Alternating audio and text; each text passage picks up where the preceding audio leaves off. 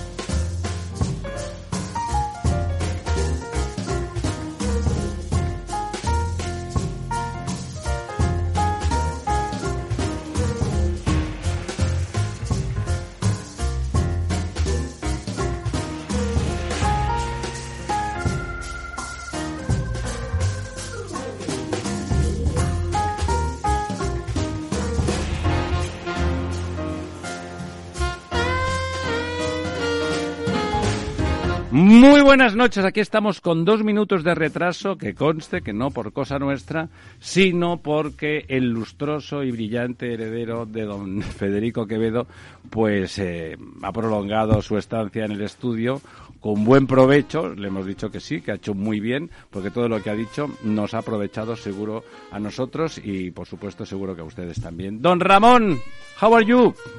Very well, Manuel, que decían los estudiantes de inglés. Pero me encuentro muy bien, pero también quiero suscitar el tema a través de un verso. Una primavera, una golondrina no hace no hace primavera. Y todos quieren ahora eh, empezar a juzgar la reforma laboral por lo que ha pasado eh, en el mes de en el mes de enero. ¿Se ha hecho usted sanchista ahora? No, no, no. Lo que pasa es que en el mes de enero pues ha habido una caída brutal de los ocupados, casi 200.000. Ha habido un aumento del paro de casi 17.000.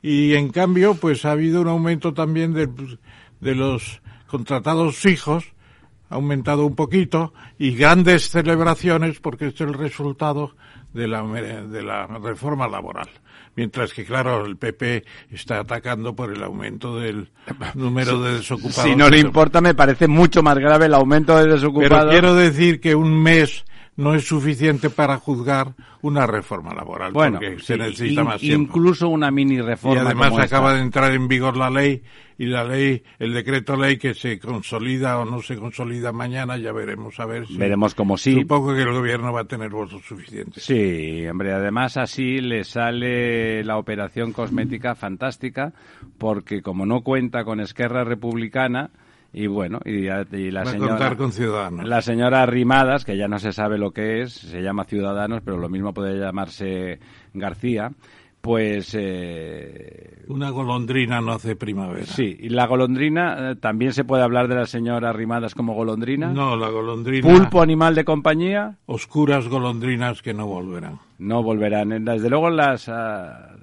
las golondrinas de Ciudadanos mucho me temo que, no, van a volver en ningún momento. Don Lorenzo. Muy buenas noches, don Ramiro, profesor.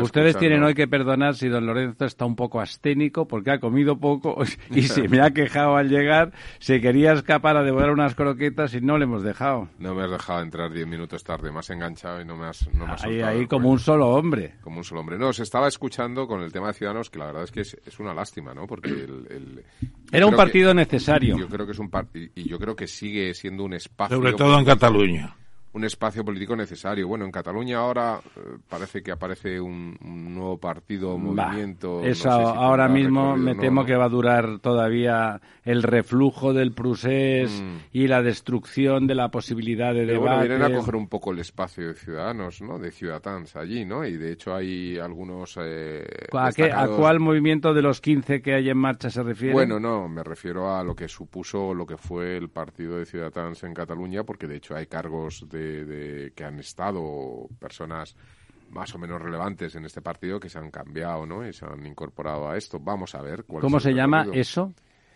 Eso se llama eh, eh Valens, no. Eh, ah, sí, sí, sí, Valens, ya sé, ya sé a algo se refiere. Yo la verdad es que mucho me temo que va a ser complicado la situación en Cataluña. Pero en cualquier caso, en todo el territorio nacional hace falta el espacio de centro, ¿no? no, y además falta un líder, un líder que tenga marketing. En realidad dejan huérfanos un espacio político. Yo creo que esto es, una lástima, ¿no?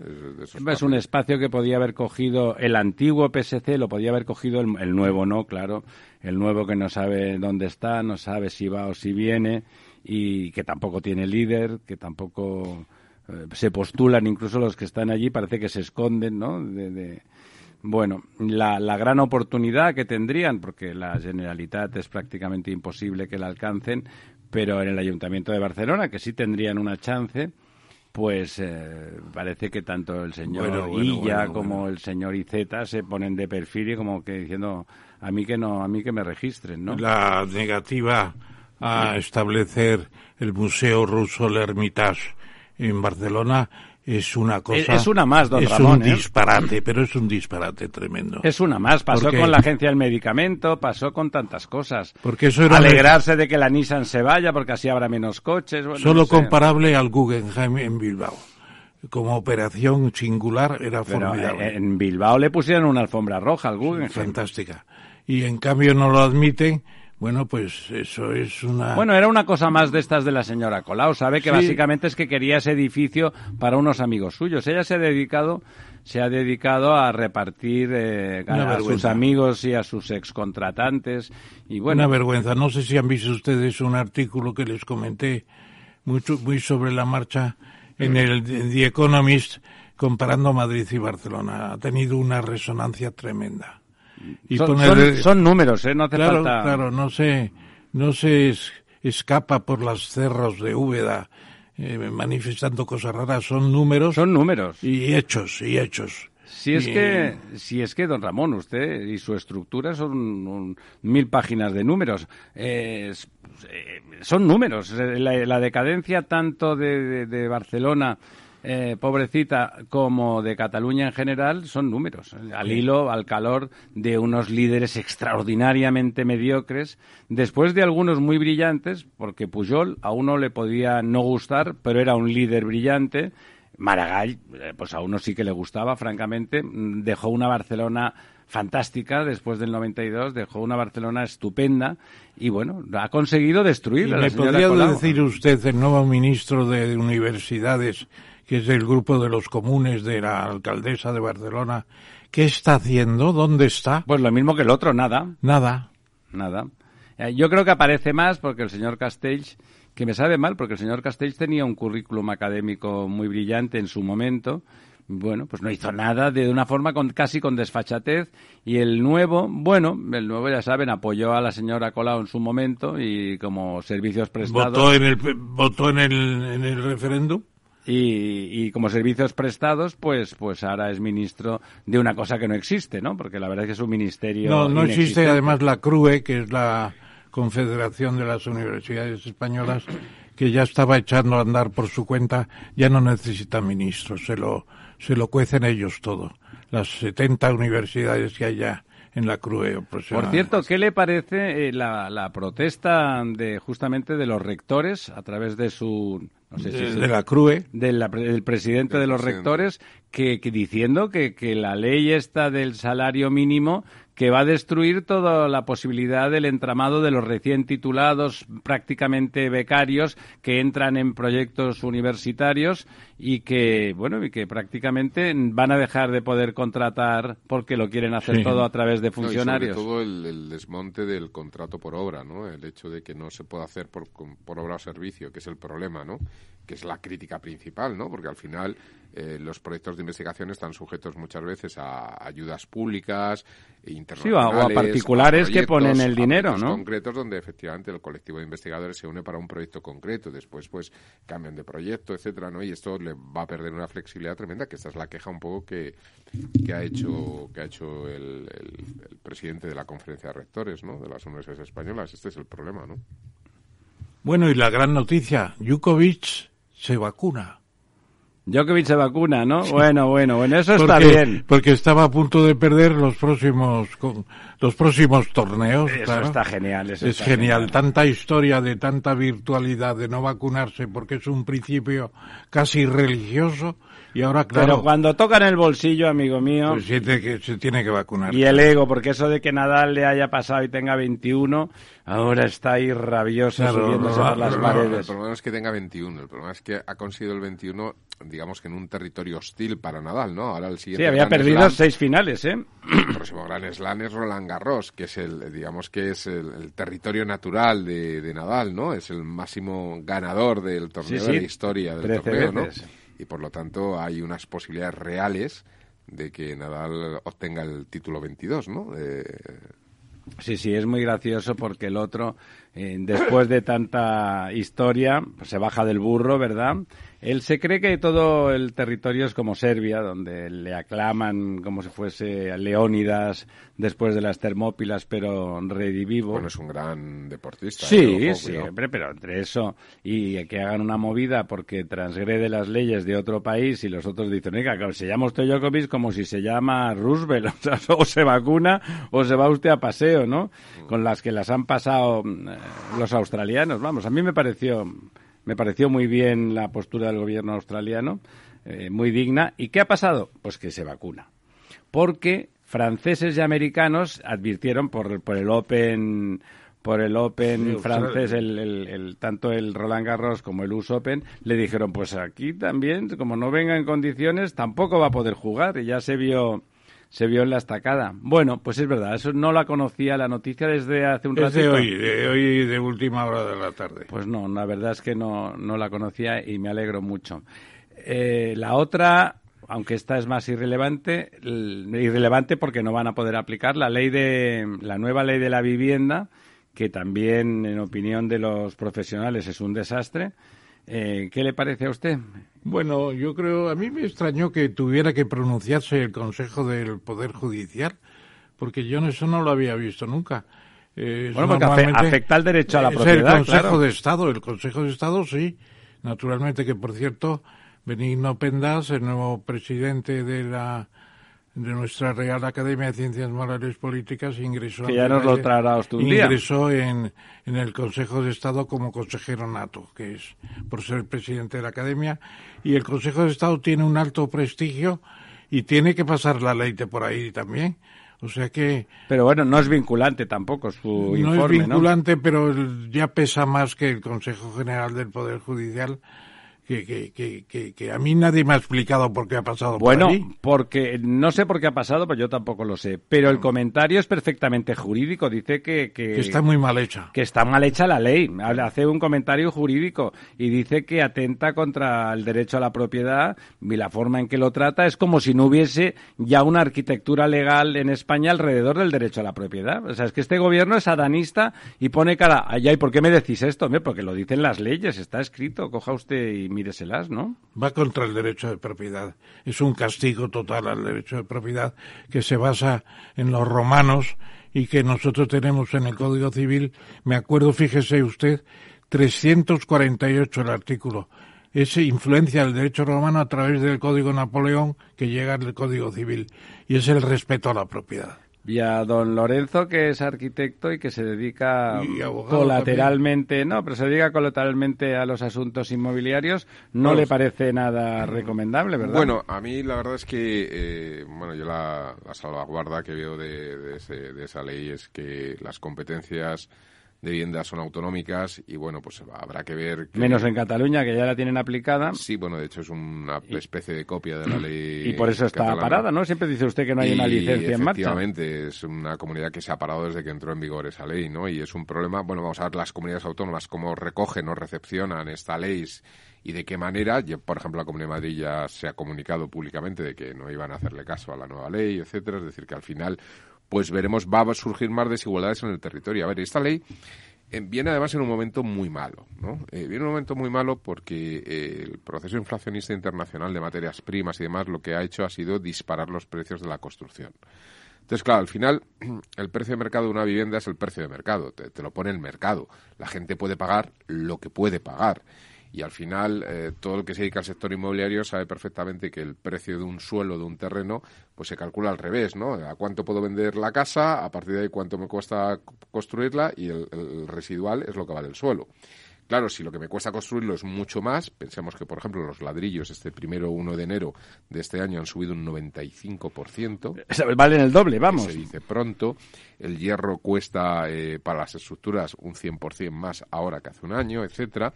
Entonces, bueno, pues si, si uno se da cuenta de que sube la construcción, lo que baja, salvo que haya un tirón de la renta por la parte de la demanda, lo que baja es el suelo. Y claro, el problema dice, ah, pues baja el suelo. Dice, no, eh, si baja el suelo, lo que ocurre es que el suelo deja de estar en el mercado. Claro, no lo venden, decir, esperan el- otra oportunidad. el suelo se pone en lo que llaman en, en Latinoamérica, que es un término que me encanta, que se pone eh, a engorde, ¿no? Se deja en engorde. Aquí decimos se pone a barbecho, ¿no?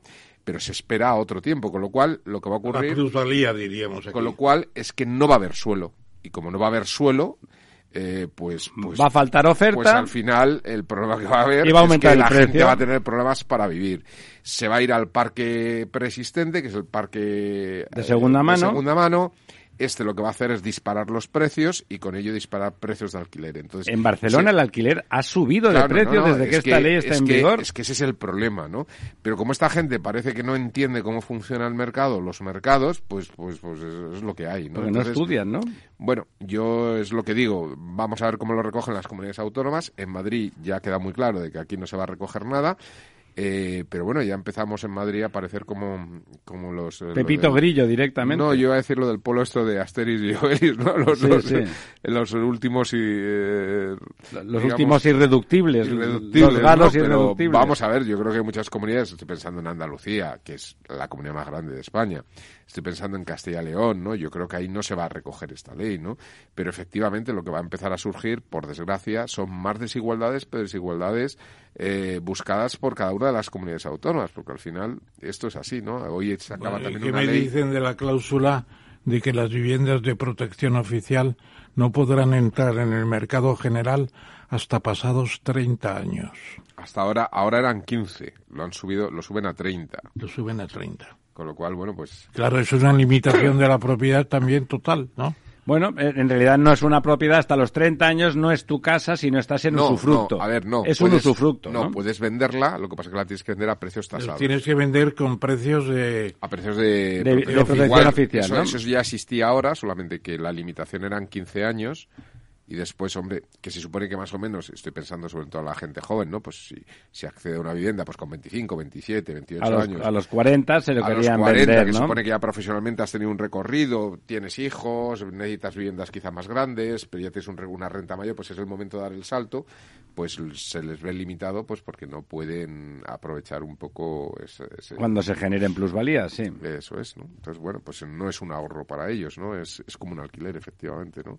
Si tienen que esperar 30 años, pues se les va ese, esa historia, con lo cual no hay ahorro, ¿no?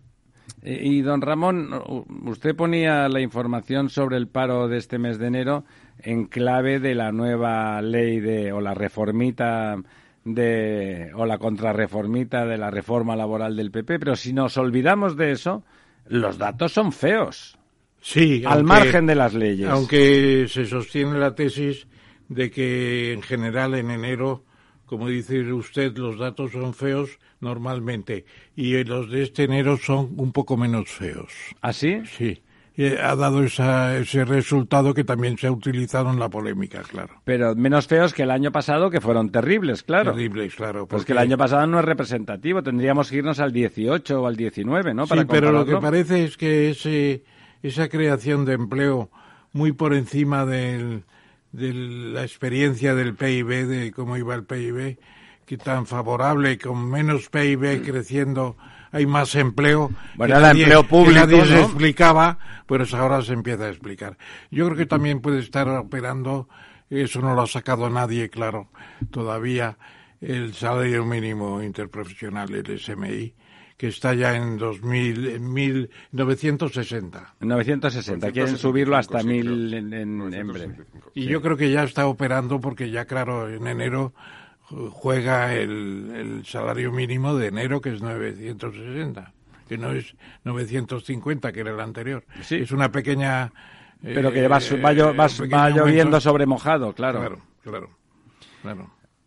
Muy bien, tenemos un país eh, complicado, tenemos, eh, al final parece que está claro que nuestros amigos rusos que estuvieron que estuvieron aquí, han estado dos en dos ocasiones y nos han propiciado dos estupendos programas, en realidad se está confirmando que, bueno, que lo que decía aquí el ministro consejero es Sokolov. verdad. No está Sokolov, no está invadiendo. Eh, don, don Lorenzo tenía algún temor un poco más, bueno, más aristado al respecto, pero parece que definitivamente no, eh, la intención real no es invadir Ucrania, ¿no? No, y yo, yo, yo apostillaría esa observación que usted hace diciendo que nosotros cumplimos con nuestro compromiso, que después de llamar a los amigos rusos, llamaríamos a los amigos de Estados Unidos. Les hemos llamado y nos han dado una larga por respuesta, porque nos han dicho que están preparando un programa para la nueva embajadora eh, para sus tres primeros meses y que nos tendrán en cuenta. Pero vamos a ver, hombre, eh, si es una conversación distendida y sobre la marcha, Sí, y si además han- no llamábamos a la embajadora, sino a... claro, y si han venido los rusos, que vengan los Estados Unidos también, ¿no? ¿Nos van a ningunear? No, no creo, ¿no? No, yo creo que de lo que se trata es de que la posición de los rusos es más nítida.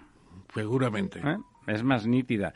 Y yo creo que en este caso los Estados Unidos, bueno, pues juegan más a la estrategia. Estamos hablando de territorio ruso, ¿eh? Hablar de estrategia desde muchos miles de kilómetros de distancia, que son 11.000 kilómetros, Nueva York o Washington, Moscú, por ahí, ¿no? Sí, bueno, pero Pues, por el estrecho de Bering se tocan, Ya. porque Alaska choca con, con la Siberia Oriental. Los claro. extremeños se tocan, Se como tocan. decían aquel sainete de los... Son vecinos. Bueno, y ahí por eso me parece que es más fácil hablar y hacer política desde lejos, cuando de lo que estamos hablando es de una frontera de una frontera de Rusia con, y de Ucrania, de dos países. De hecho, a Ucrania no le hacía ninguna gracia la- el, el ataque de pánico de Occidente. Si, si, si ustedes lo recuerdan, Y de hecho, yo creo decían que por favor que no generaran pánico. y ¿no? luego la además, administración Biden está quedando bastante mal, ¿no? Bastante en general, ¿no? Es decir, el hecho de estar anunciando a bombo y platillo de que en la primera quincena del mes de febrero va, se va a producir una invasión, ¿no? Y, que todo lo que consigue es movilizar 3.000 efectivos hacia países. Es que es ridículo. Bueno, primero fueron 8.000. No, frena ni, ni, ni provoca ningún elemento disuasorio con 3.000 efectivos, ¿no? Es, es por eso digo que, tiene mucho de retórica, ¿no? Toda la posición norteamericana. Sí, sobre todo que si ves un poco la trayectoria con Afganistán y lo que está, pues bueno, pues parece que, la administración Biden pues está resultando un poco un bluff, ¿no? Frente a las expectativas que había creado contra otra administración que también fue un poco eh, perniciosa, ¿no? Como fue la administración Trump. Es decir, que yo creo que Estados Unidos está enlazando unas presidencias un poquito bueno, pues perjudiciales para, para sus propios intereses. Sí, sí, eh, manifiestamente mejorables, digamos. Manifiestamente mejorables, sí. Bueno, eh, enseguida estamos pendientes de que entre nuestra primera invitada, que, es una mujer, una mujer eh, competente, inteligente, y que eh, tiene cosas, siempre tiene cosas que contar y además acaba de publicar un libro y además, eh, bueno, pues además la queremos mucho.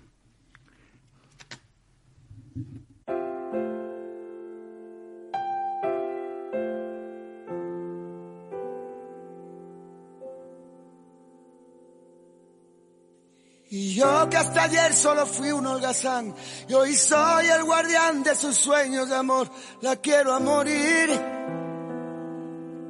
Puedes destrozar todo aquello que ves, porque ella de un soplo lo vuelve a crear, como si nada, como si nada, la quiero a morir. Pues efectivamente, la queremos a morir, doña Pilar Eire, ¿está usted ahí? Hombre, muchísimas gracias por esta canción preciosa y todo lo que habéis dicho que, que, me ha emocionado, de verdad. Muchas gracias. Pues es verdad que es verdad que, que reconstruye usted eh, muchas cosas y nos encanta el título precioso de, de esa novela. Mi color favorito es verte. Es de esas, mm. es de esas cosas, los títulos de los libros son importantes. Son importantes porque anuncian un estado de ánimo para empezar mm. a leerlos y pocas mm. veces, se lo digo mm, sinceramente, no solamente de corazón, sino también de cabeza, eh, que, que, ese es un título eh, fantástico que yo corroboro, pero que debo de reconocer que el fan número uno de ese título y de ese libro es eh, don Ramón, don Ramón Tamames, que lo tenemos aquí, que por supuesto le vamos a pasar como siempre la palabra para que haga la presentación formal y la loa de, de nuestra invitada. Muchas gracias, Pilar, por estar con nosotros. Eh, es una pena que no sea presencial para que veas la mesa redonda donde nos situamos ¿Y qué diré de ti? Pues que eres una gran escritora.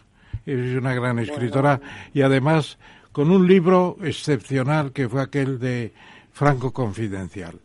Yo lo pasé en grande leyendo porque las cosas que no se saben sobre Franco eh, son extraordinarias. La relación con sus hermanos, por ejemplo, el hecho de que hablaran en gallego, cosa que no se ha vuelto a saber que Franco hablara nunca en gallego. A lo mejor en la intimidad. Y luego las cosas tan naturales que sentía Franco como toda persona humana, es decir, hiciste un Franco muy humano. No sé si lo llegaste a entrevistar porque tú eres muy joven para haberla entrevistado, porque claro, él, se marchó el año 75 y tú naciste el año 51. Bueno, ya tenías veintitantos años, podrías haberle entrevistado. Veintipocos, veintipocos. Pero él no se dejaba mucho. Bueno, y luego está la novela, la finalista del Premio Planeta, eh, Mi color preferido es verte, que a mí lo que me gustó mucho también fue el lenguaje. Un lenguaje que es el que se habla realmente, no unas eh, frases lapidarias, etcétera, etcétera, no, sino el que se habla en todas partes, en las peluquerías, en los talleres, en las bibliotecas, en la universidad. Me parece que fue muy buena. Y por último, yo diría que tenemos tu trabajo en el blog personal llamado No es maldad que tienes en lecturas. ¿Cómo preparas tú tus, tus intervenciones en, en, en, lecturas que tanta que tanta convocatoria tienen. Ahora todo el mundo te dice, ¿qué dice Pilar Eire de Franco? ¿Qué dice del emérito? ¿Qué dice de, del rey? ¿Qué, qué, cómo lo preparas? Bueno, a ver, eh, Ramón, mira, eh, estoy emocionadísima, de verdad, eh, por estar aquí contigo, bueno, con vosotros. Me parece que el que ha hablado primero ha sido, no sé si era Lorenzo. Ramiro, Ramiro. Ramiro, pues Ramiro, te lo agradezco mucho. Te diré que el título, que puedo decir que mi color favorito es verte, es un título precioso porque no es mío y entonces no es sin modestia decirlo. Yo cuando estaba escribiendo el libro, eh, yo veraneo, paso la mitad del año en un pequeño pueblo de la Costa Brava y en la pared, en la pared de piedra de la, de, cerca de mi casa, en, una, en un muro, apareció esta pintada un día un día que yo precisamente iba a reunirme, bajaba, como decimos nosotros, a Barcelona a reunirme con mi editora.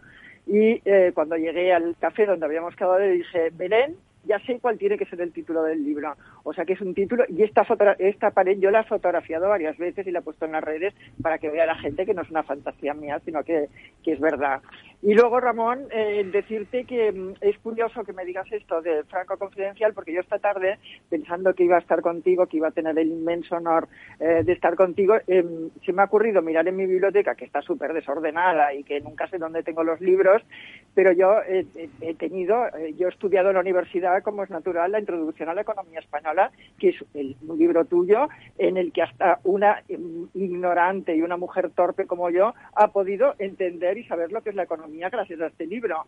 Y me he acordado que este libro fue una gran fuente, además de que yo lo estudié en la carrera, no recuerdo si aprobé la asignatura o no, te digo sinceramente, pero sí te diré que es un libro que me ha servido, me sirvió muchísimo precisamente eh, para escribir eh, mi franco confidencial, ¿no? Porque pude eh, todo el contexto económico del libro, que luego ya sabes cómo es esto, luego no lo reflejas en el libro, pero tú sabes eh, tú sabes lo que pasa, lo que acontece alrededor y por eso los libros tienen más verosimilitud cuando el contexto histórico y económico está en tu cabeza. Y yo creo que por eso el libro de Franco eh, resulta pues eh, más humano como tú has dicho. Y luego, a un riesgo de hacerme pesada, quiero recordar la primera vez que te conocí, que fue en una feria del libro de Madrid.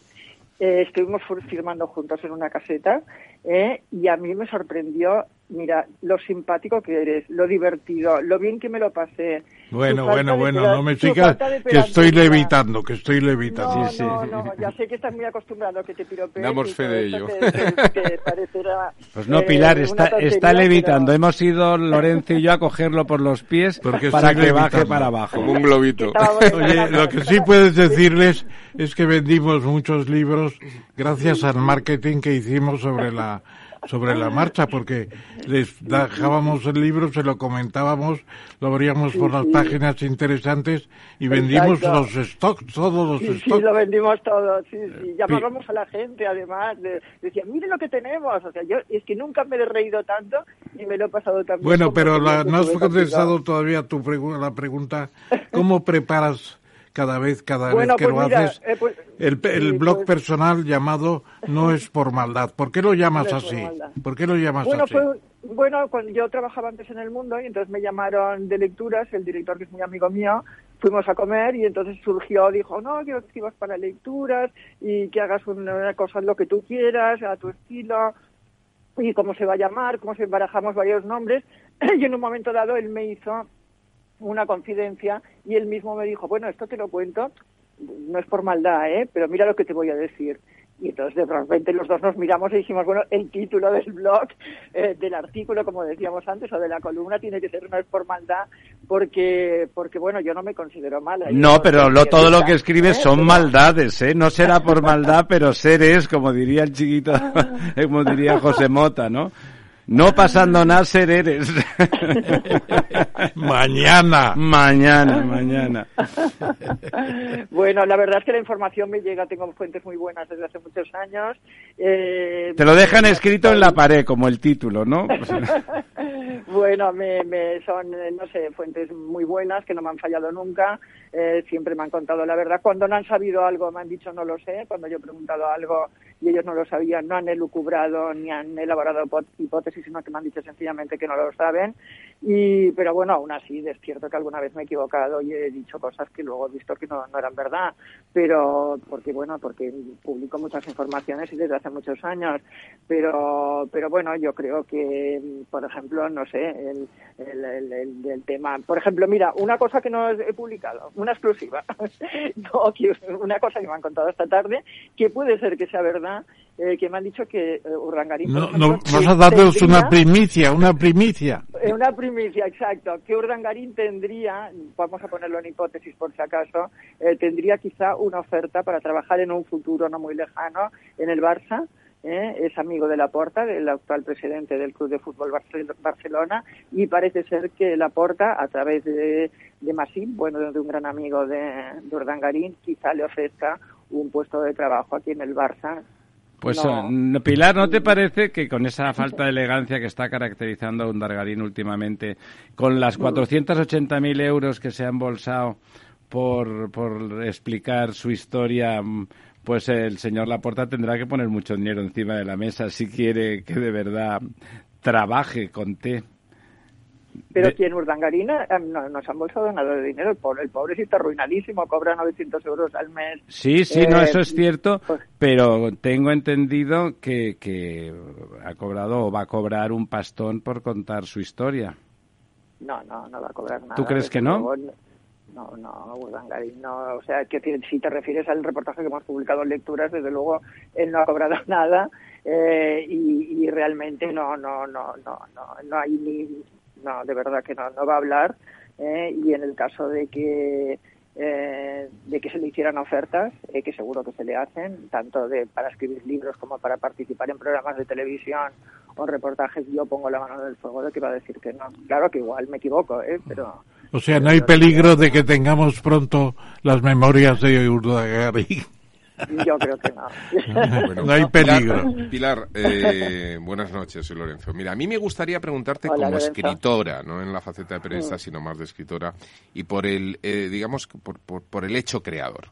Es decir, yo, yo sé que tú mm. eres hija de, pintor, has vivido la experiencia mm. creativa desde, desde que naciste, pero claro, cuando uno se enfrenta a un cuadro, eh, hay muchos elementos que te limitan desde el punto de vista creativo. La propia, la propia eh, elección de, digamos, del formato, ¿no? Ya el formato mm. está limitando, ¿no? La fase mm. inicial del encaje, que puede ser en un novelista un poco la ideación de la idea, el argumento, ¿no? Mm, Pero a mí, eh, yo creo que hay mucha más libertad en el mundo del, escritor.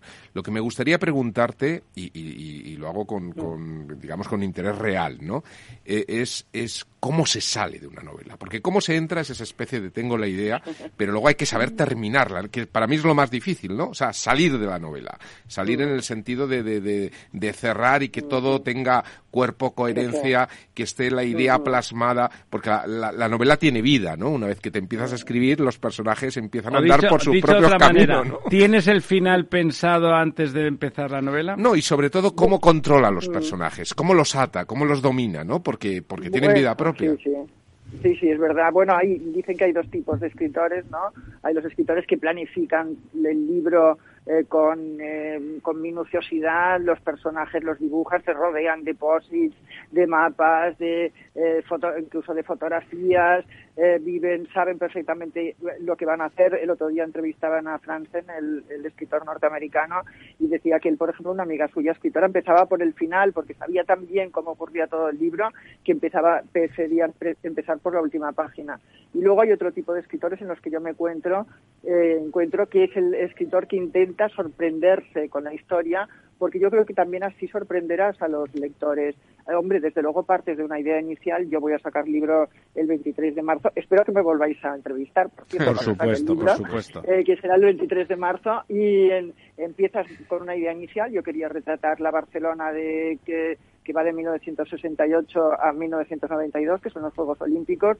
Es una gran transformación de la ciudad, pero también eh, de los ciudadanos y sobre todo de las mujeres. Quería pintar, retratar eh, ese, ese, esa, esa evolución de la mujer, esa evolución en 15 años que pasaron cinco generaciones por lo menos y, de esa idea inicial, pues me fui sorprendiendo con los personajes. Como dices tú, ellos empezaron a tomar vida propia. Un personaje que tenía que ser principal, pues resulta que al final lo eliminé porque me di cuenta de que no pintaba nada en aquella historia.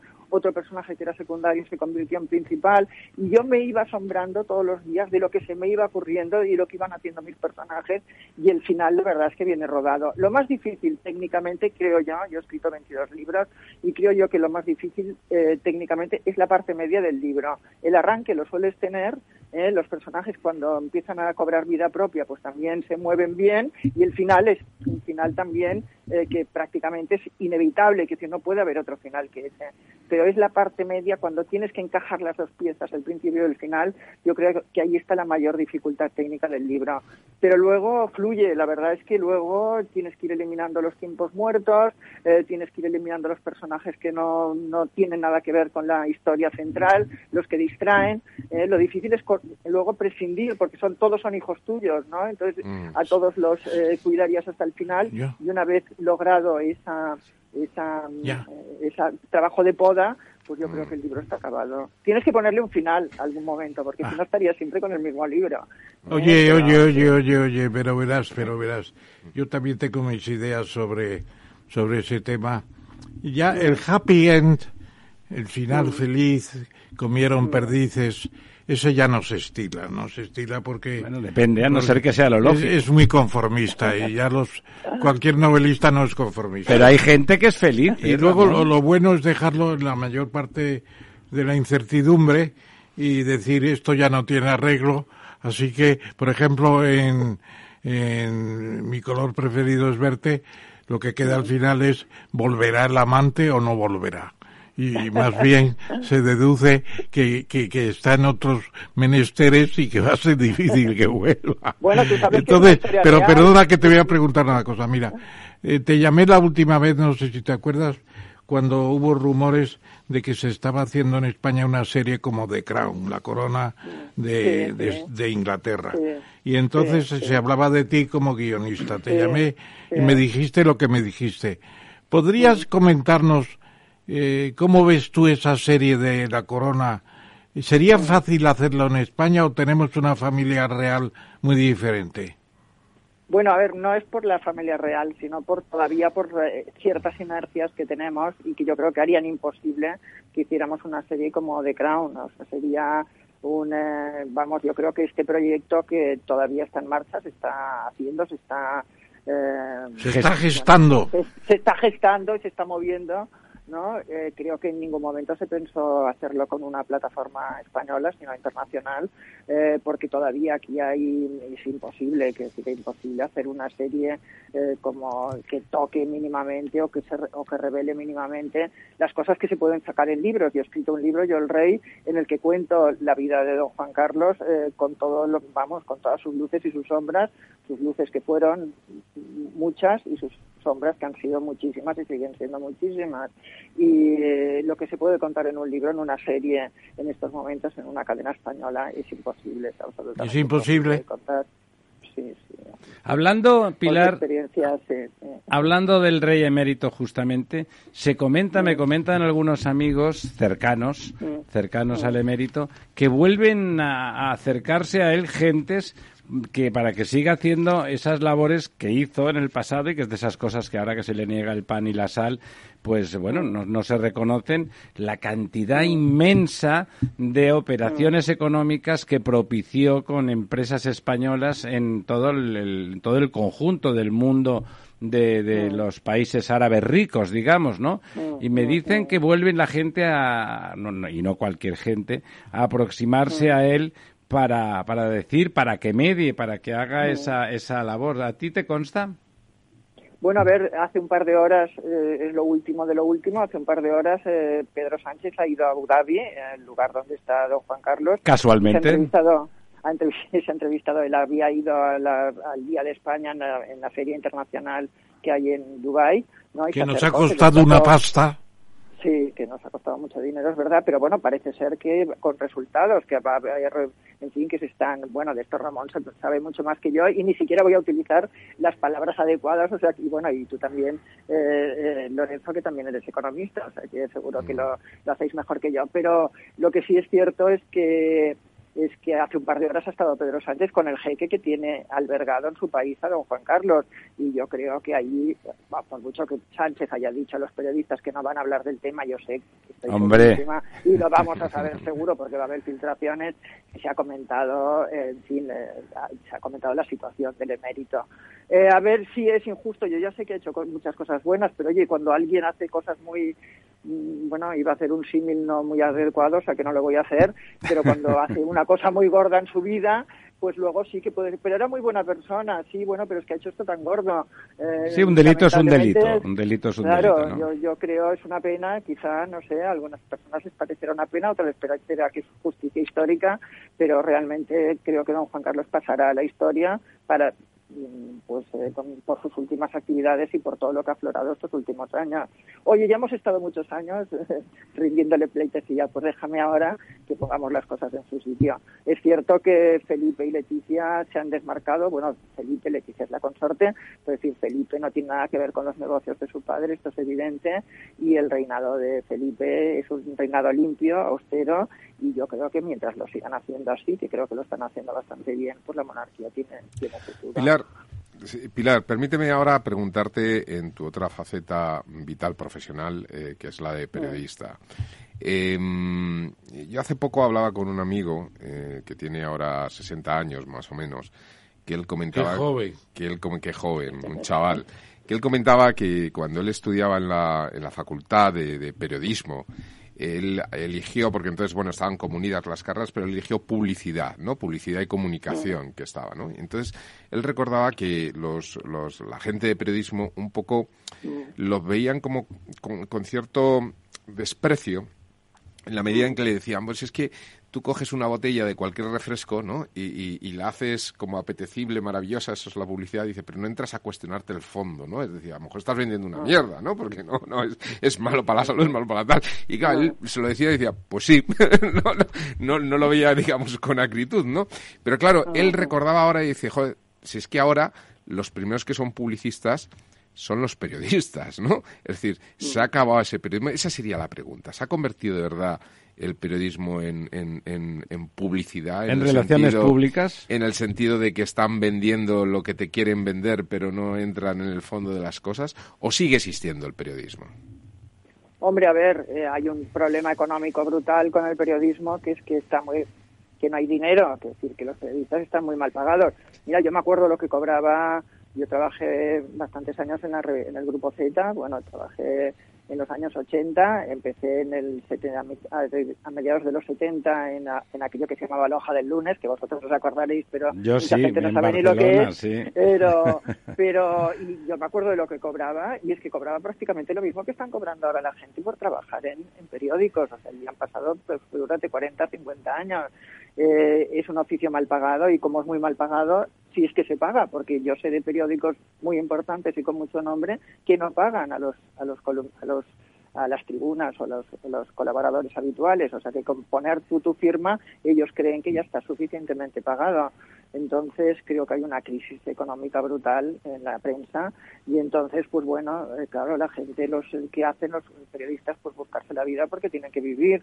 Entonces pues eh, si tienes un periódico digital y necesitas patrocinios, pues tú sabes que esta persona que te está patrocinando el periódico pues no vas a poder publicar ese informe económico en el que quedan al, eh, al descubierto sus desmanes. O sea, que decir, ahí, eh, si en, este, en este sentido, si me hablas de publicistas en este sentido, eh, pues sí, pero realmente también es algo que también ha existido toda la vida. Y no es Yo fruto...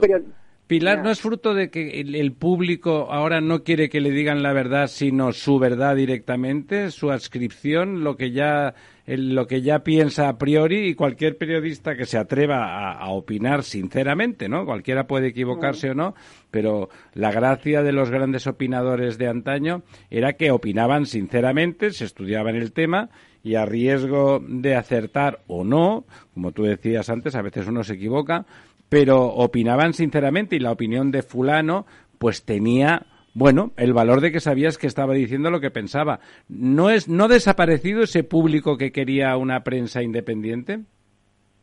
Bueno, a ver, los periódicos, tú cuando vas a un periódico esperas que ese periódico te reafirme en, su, en tu opinión. Es decir, yo me acuerdo de mi padre que iba, que mi padre era un señor muy de derechas, eh, mi padre iba al, al, kiosco y decía, ¿me da usted el alcázar para informarme y el, el país alcázar. para indignarme? el alcázar para informarme y el país para indignarme. O sea, que era, en, en, en esa época eh, se quería también pulsar el, el la opinión del diferente, ¿no? También un poco del para, contrario, para poder, ¿no? sí, claro. del contrario. Y yo creo que eso sí realmente ha desaparecido, que uno lo que quiere es que, vamos, que apuntalen tus ideas y por eso, pues tú sabes, eh, vas a comprar ese periódico porque sabes que en ese periódico van a explicarte exactamente. Te da la lo que razón. Tú quieres escuchar, exacto. Te da la razón y al mismo tiempo te da motivos para que te reafirmes en esa razón. O sea que realmente sí que, que está muy polarizada la prensa, sí que es verdad. Es muy difícil que haya un eh, columnista de izquierdas en un periódico de, de derechas o al revés. Esto es así. ¿Eh? Pero, pero, pero bueno, yo creo que el periodismo no morirá. Eh, Existe desde siempre el periodismo y existirá para siempre. Sin periodismo no puede haber. Habrá, o el continente será distinto, serán digitales o serán, eh, bueno, a lo mejor serán, no sé, eh, mensajes o serán otro tipo de, de, de, formatos, pero, pero la necesidad de informarse y de conocer eh, de conocer el mundo eso seguirá existiendo como existirá la literatura siempre oye pero, un cambio vamos. de tercio un cambio de tercio a ver qué te parece banderillas si nos puedes decir ¿qué no, que soy antitaurina, ¿eh? no, cuando tuviste, no, el lenguaje taurino es muy, es muy bueno, hay muchas posibilidades de, de analizar las cosas con la lidia, con el cambio de tercio, con la espada. Yo me acuerdo cuando Luis Miguel Dominguín le dedicó una corrida a un toro a Franco, ¿sabéis lo que le dijo? Dijo, ¿Qué? al primer espada de España. no cabe duda de que lo era. Bueno, yo te preguntaría, te preguntaría eh, eh, sobre la soledad de la reina. El libro que escribiste que tuvo la reina emérita mucha difusión, Sofía una vida. Eh, Tú llegaste a verla, supongo, la conoces, la trataste. ¿Y qué impresión tienes? Ella pretendió en algún momento unir a toda la familia, crear un escenario familiar más o menos armónico dentro de lo difícil con el temperamento de cada uno de los partícipes en esa en esa pomada que diría un un. No, un taurino, otro otro tipo de conversación. Es decir, tú le viste con fuerza suficiente para haberlo hecho y que había desistido o no lo intentó nunca por, por ten, teniendo en cuenta la, la idiosincrasia de cada uno de los personajes. Bueno, yo a la reina Sofía no puedo decir que la haya conocido, creo que no la ha conocido ningún español, eh, te digo sinceramente, Ramón. Eh, la reina Sofía tiene gala no tener amigos, para mí es algo monstruoso porque la vida sin amistad no vale la pena. Ella lo dice, eh, lo tiene, se lo dijo a Pilar Urbano, que se, se, lo dijo con sus propias palabras. Pilar Urbano le preguntó, ¿tiene usted amigas? Y ¿amigas qué quiere decir? bueno, esas personas a las que se cuentan cosas y que te sirven de consuelo y que te ayudan. Y, Urbano dijo, sí, sí. Dice, no, pues no tengo. Sea, que realmente... Qué duro, ¿verdad? No, es sí, muy, muy, duro. duro. Pero, pero, bueno, pero yo he visto, por ejemplo, en directo un detalle que os voy a contar. Lo haré corto, la historia es larga, pero voy a hacer el cuento corto, como decís en Madrid. Eh, que, eh, bueno, vino aquí a Barcelona, el rey a operarse del pulmón, ¿no? Tenía un, un nódulo, eh, una operación que se llevaba semi en secreto y, y, bueno, nos enteramos, era un sábado, nos enteramos el sábado por la mañana que al rey lo estaban interviniendo en el hospital clínico, era no se sabía lo que había, podían abrir y podía ser un cáncer maligno, no se sabía lo que había en ese pulmón y la reina no estaba. Entonces, eh, yo trabajaba en televisión en esa época, entonces hicimos varias conexiones diciendo, ¿dónde está la reina de España? Están operando a don Juan Carlos, al rey de España, y no está su mujer al lado de la, de la cama para darle la mano. ¿Dónde está la reina de España? ¿Dónde está la reina de España? Bueno, la pobre reina de España tuvo que coger un avión en Madrid en vuelo regular, venirse aquí a Barcelona y la reina no estaba porque la que estaba al lado de don Juan Carlos pues era Corina y estaba quien estaba cogiéndole la mano a don Juan Qué Carlos espanto. era Corina y con quien había pasado la noche don Juan Carlos en un pequeño apartamento que tenía aquí en Barcelona en la clínica Planas pues era Corina entonces la reina sabiendo perfectamente que estaba don Juan Carlos con su amante se tuvo que venir aquí se subió a la habitación y que estaba en una sexta planta en el hospital clínico, subió a la habitación en el ascensor, mientras por el otro ascensor bajaban a Corina, se subió, no llegó a entrar en la habitación de su marido, se quedó un par de horas en una habitación de relaciones públicas, Y al cabo de dos horas bajó abajo al vestíbulo y estábamos un pequeño grupo de periodistas, pues estábamos 15, que yo creo que ha sido la primera, la única rueda de prensa que ha hecho la reina en su vida. Se puso en medio de la habitación y empezó a contarnos a los periodistas. El rey está muy bien, se encuentra muy animado, está fenomenal, muchas gracias, me ha dado las, que os diera las gracias a todos por estar aquí y tal. Y entonces un periodista le preguntó, ¿y qué ha sido lo primero que ha dicho cuando se ha despertado? Y ahí la reina se quedó em, sin palabras, en blanco. en blanco.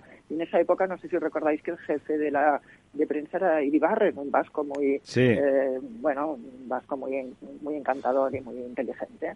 Y entonces se acercó y le dijo, Majestad, te ha preguntado por sus hijos. Ah, el rey ha preguntado por sus hijos, ha sido lo primero que ha dicho cuando se ha despertado. Y cogió la reina, se fue al aeropuerto y luego me contaron, mi hermana era en esa época, me contaron que la reina se había metido en un cuarto de baño de la, de la sala VIP del aeropuerto y había estado media hora sin salir y la oyeron sollozar a través de la puerta. Ahora salió impecable, sin una lágrima, se subió al avión y se volvió a Madrid. Esto es lo que se llama una reina profesional. Sí, sí, ¿Lo aguantaríamos el resto de las mujeres? ¿Lo aguantaría Leticia? Muy pues difícil. Show must go on, ¿no? O sea, el show debe continuar y ella lo hace como, como, como una reina realmente, ¿no? Exacto. O sea, ¿tiene su faceta admirable para ti? Bueno, pues eh, yo desde luego creo que hubiera que sería tendría más dignidad que la reina hace años ya hubiera dicho yo esto no lo aguanto, estas humillaciones públicas no las soporto y me voy a separar. No hubiera pasado nada porque la monarquía hubiera aguantado perfectamente un divorcio de los reyes y creo como mujer que hubiera sido mucho más digno que hubiera hecho eso. Ahora, claro, habrá otros que pensarán de otra manera. Yo te digo lo que pienso yo. Sí, yo estoy de acuerdo con, con Pilar. Oye, ¿y aquel título tan bonito de otro libro tuyo, Ricas, famosas y abandonadas. ¿Quiénes eran las abandonadas siendo ricas y famosas? bueno, pues mira, era Alicia Koplovitz, era una de ellas, la otra era Marisol, eran, eh, eh, bueno, Isabel Sartorius, eran, creo que eran diez mujeres. Tremendo, es verdad. Muy ricas. y además, y además guapas muchas de ellas. Y buenas personas.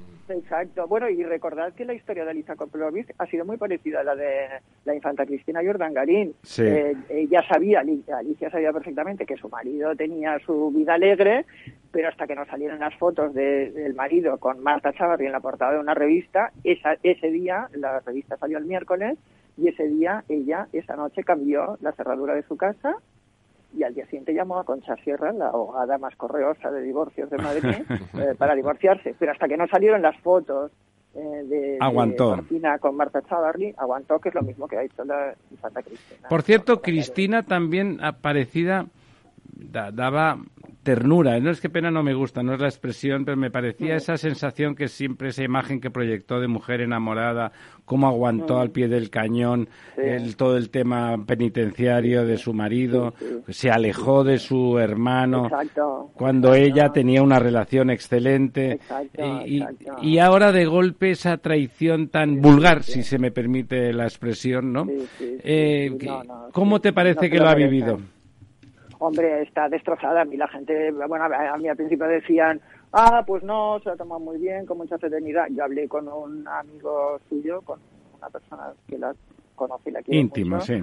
Y, y, me dijo, está hecha polvo. Claro. Me dijo, pues está hundida, está devastada, no se lo esperaba. Ella se enteró el martes, nosotros salimos el miércoles eh, con esa portada y el martes esa revista había llegado a Zarzuela, nuestra revista, y la había visto los reyes, la habían visto Felipe y Leticia y fueron ellos los que llamaron al resto de su familia para contárselo.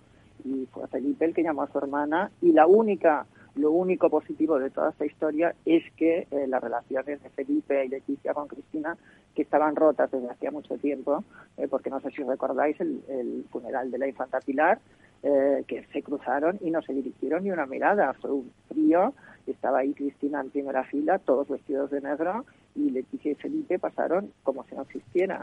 ¿eh? Y nos hablaban desde hacía años y a raíz de esta situación han vuelto a retomar la relación y están siendo un gran apoyo en estos momentos. Bueno, está bien, ¿no? Que su hermano la llamara personalmente, me parece un gesto. Hombre, me parece bien. fraternal. Además, además, tú piensas que ella vive en Ginebra absolutamente aislada, no tiene amigos, está eh, totalmente sola o sea, está dedicado a su trabajo, que hace encima telemáticamente, o sea, que ni siquiera tiene la distracción de estar en un lugar de trabajo. no socializa, no socializa, claro. Exacto, no socializa y está absolutamente sola. Y eso de retomar la relación con su familia, yo creo que en estos momentos, pues mira, es lo único bueno que puede sacar de, esta historia. ¿Te parece, ¿Te parece a ti, Pilar, que estás más al loro, que a mí me parece pero no lo sé porque me lo parece, que de todos los miembros de la familia real, el que genera una simpatía más sencilla pero más sincera es justamente Cristina.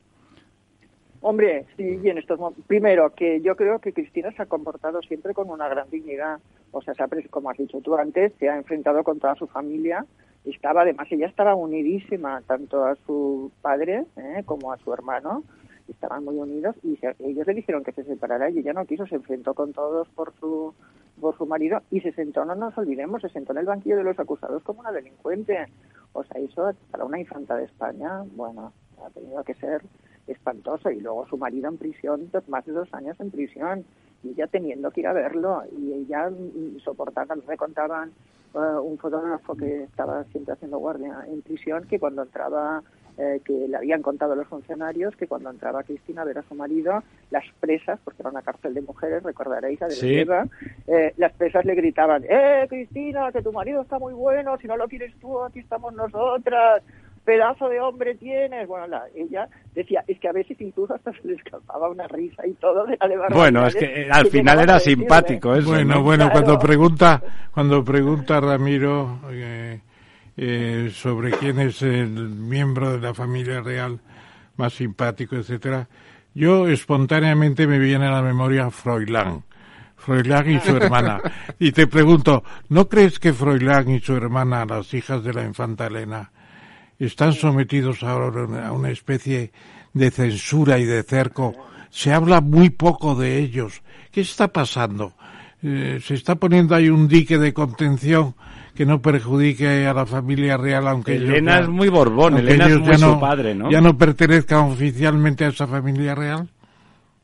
Hombre, a ver, mira, eh, te voy a decir una cosa. A mí cuando hablaban de los hijos de Cristina que se habían comportado con tanta educación en estos días, ¿no? Y que contestaban tan serenamente, estamos bien, todo se está resolviendo en familia, y tal y cual, y sin embargo Victoria Federica se enfrentó con los fotógrafos, dijo, dejadme en paz, yo pensaba, bueno, es que yo en esta tesitura, yo respondería como Victoria, van a encontrar a mí, van a publicar en la portada de una revista fotos de mi padre de la mano de otra señora que no es mi madre, y voy a contestar yo, todo está bien, estamos muy contentos. Claro, ir a hacer eh, puñetas, ¿no? Yo diría, oye, déjame en paz, y exactamente, o sea, yo los veo a Victoria y a su hermano como chicos normales, ¿eh? Eh, chicos como pueden ser nuestros hijos, que decir, no los veo distintos ni peores, lo que pasa que, claro, lo que el fotógrafo y el periodista va a buscar precisamente sangre, sangre que, sí. que beben o que hacen tonterías, como hemos hecho todos los chicos cuando hemos tenido su edad, a las 3 de la mañana que sales con copas de un sitio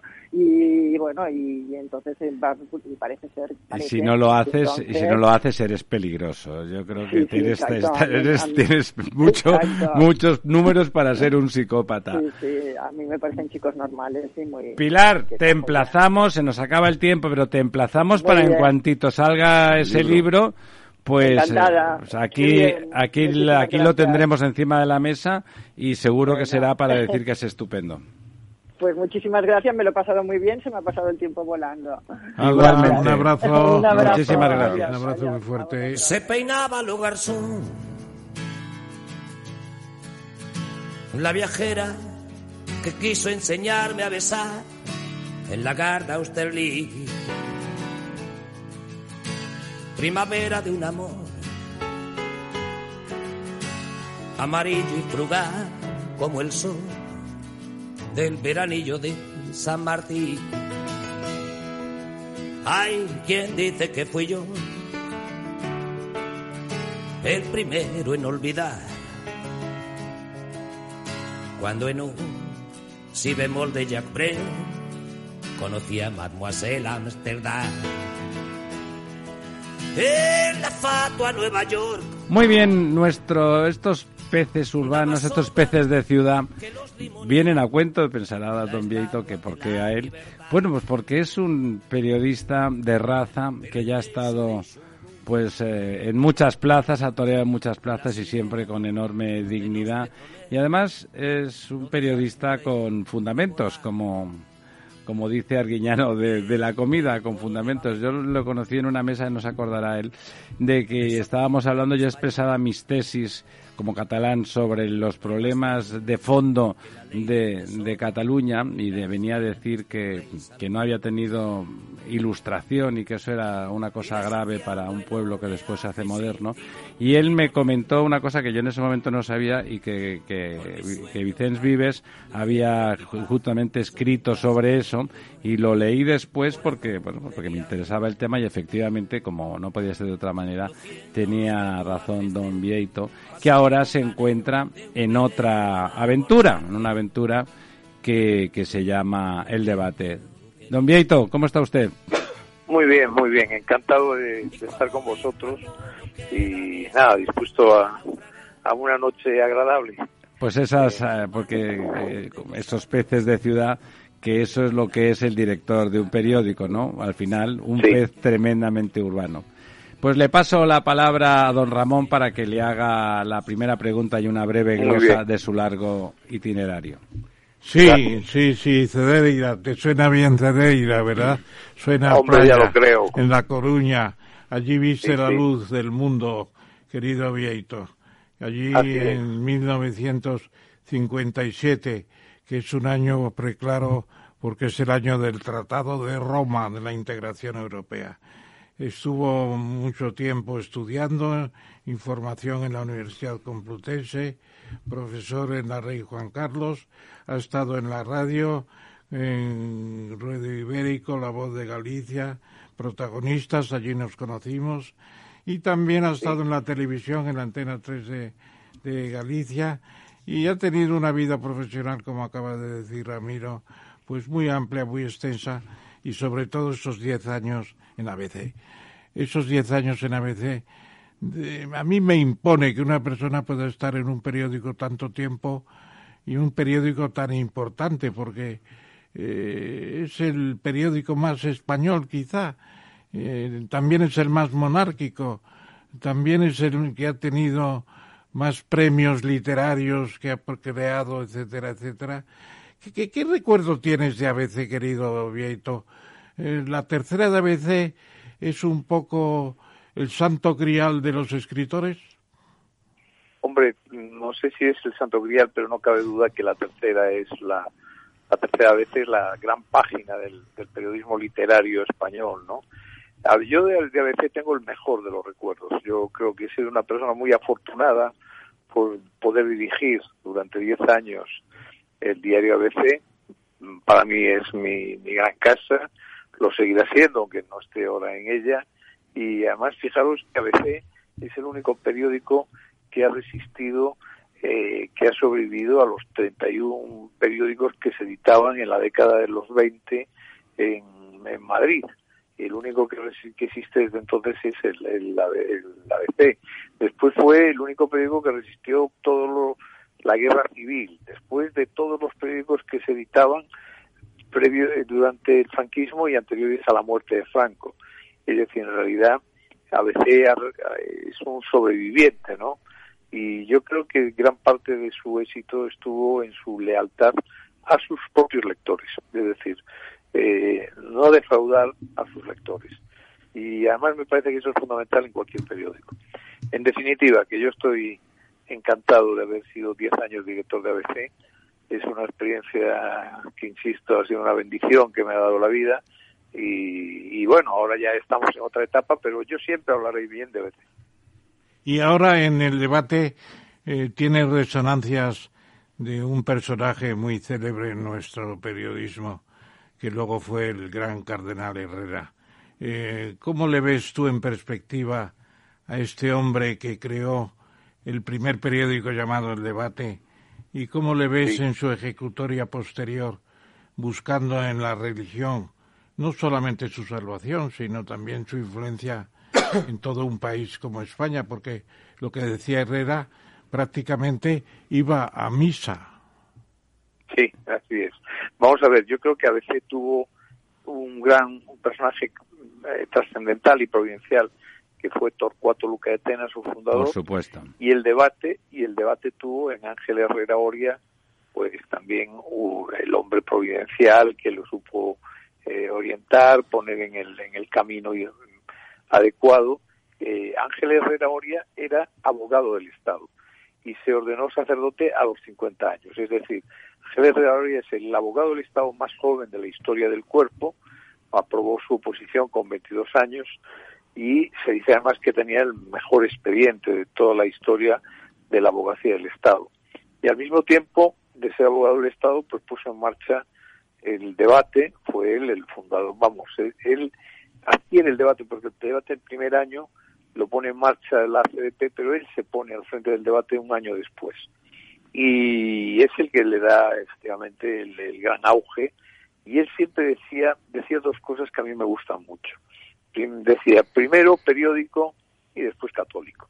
Pero primero que fuera un buen producto, un buen periódico hecho por profesionales y que tuviese eso, el aliento ideológico del humanismo cristiano. Y la otra cosa que decía él era que él concebía el periodismo como un servicio a los demás.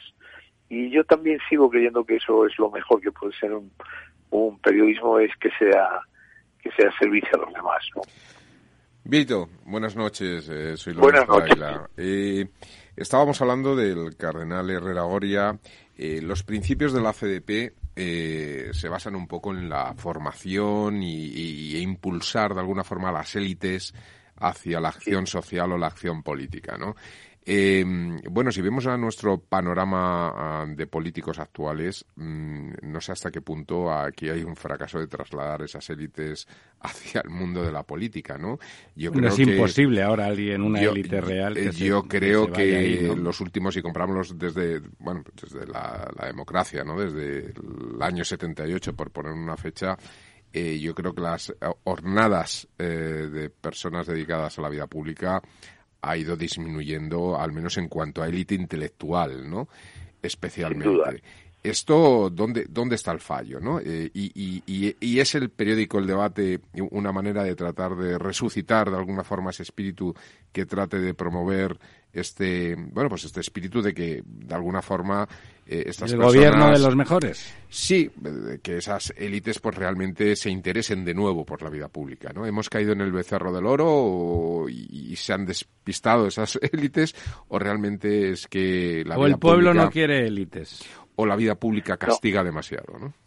No, yo creo que hay varios factores. Vamos a ver, en primer lugar, yo creo que España, eh, siempre se dice que Francia es un país eh, que su ciudadanía es lamentable, pero que lo ha salvado siempre las élites. Mientras que en España tenemos un pueblo estupendo, pero tenemos unas élites deplorables.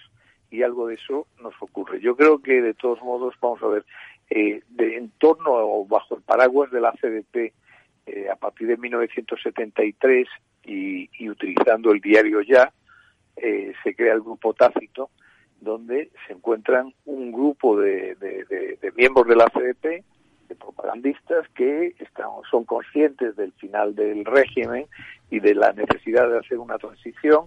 Y en ese grupo tácito pues está Marcelino Oreja, está Alfonso Osorio, está Landelino Lavilla, está José Manuel Otero Novas, Íñigo Cabero, Daniel García Pita, y en fin, un grupo de, de, gente de, que yo creo que sí era de la élite y que formaron parte de eh, todos los gobiernos de la UCD. Que trabajaron para la, para la transición. Eh, Exactamente, y que además aportaron inteligencia y pensamiento y desde luego tolerancia en, ese proceso.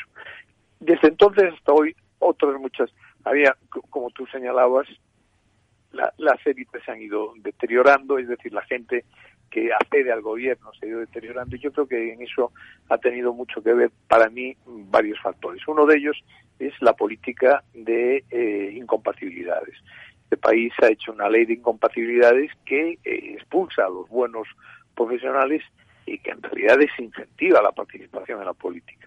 En segundo lugar, la clase política en España está pésimamente pagada. Es una de las demagogias, una de las situaciones más, más erróneas que se vive en España. No se puede pagar a un, a un ministro que decide eh, quién va a ser el gobernador del Banco de España o quién se pone al frente de la CNMV o quién, eh, a quién le otorgas un contrato multimillonario, pagarle 4.000 euros al mes.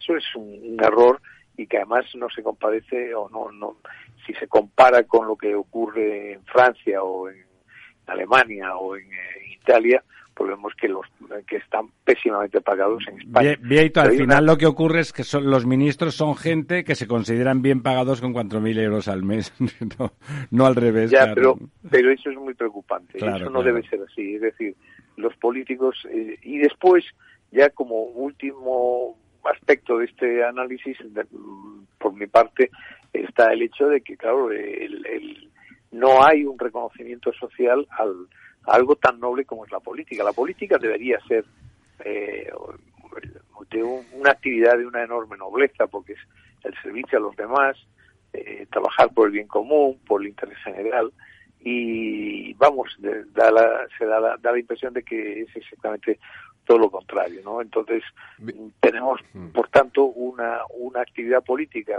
que expulsa a los buenos, que no paga bien y que encima eh, no tiene un reconocimiento social eh, adecuado. Pues, ¿qué ocurre? Que como vosotros señalabais, el gobierno de los mejores, pues en el mundo anglosajón, siempre el mejor de cada familia se dedicaba a la política, pues aquí en España se dedican los que no sirven para otra cosa. Bieito, pero fíjate, hay una cosa que a mí que comparto totalmente que has comentado al principio de, contestar eh, mi pregunta, que es cuando dices que España tiene un pueblo estupendo y, fallan las élites, ¿no? Sobre todo si lo comparamos con países tú comentabas Francia, Inglaterra, ¿no? Donde, bueno, pues hay una tradición de esas élites eh, espléndida, ¿no?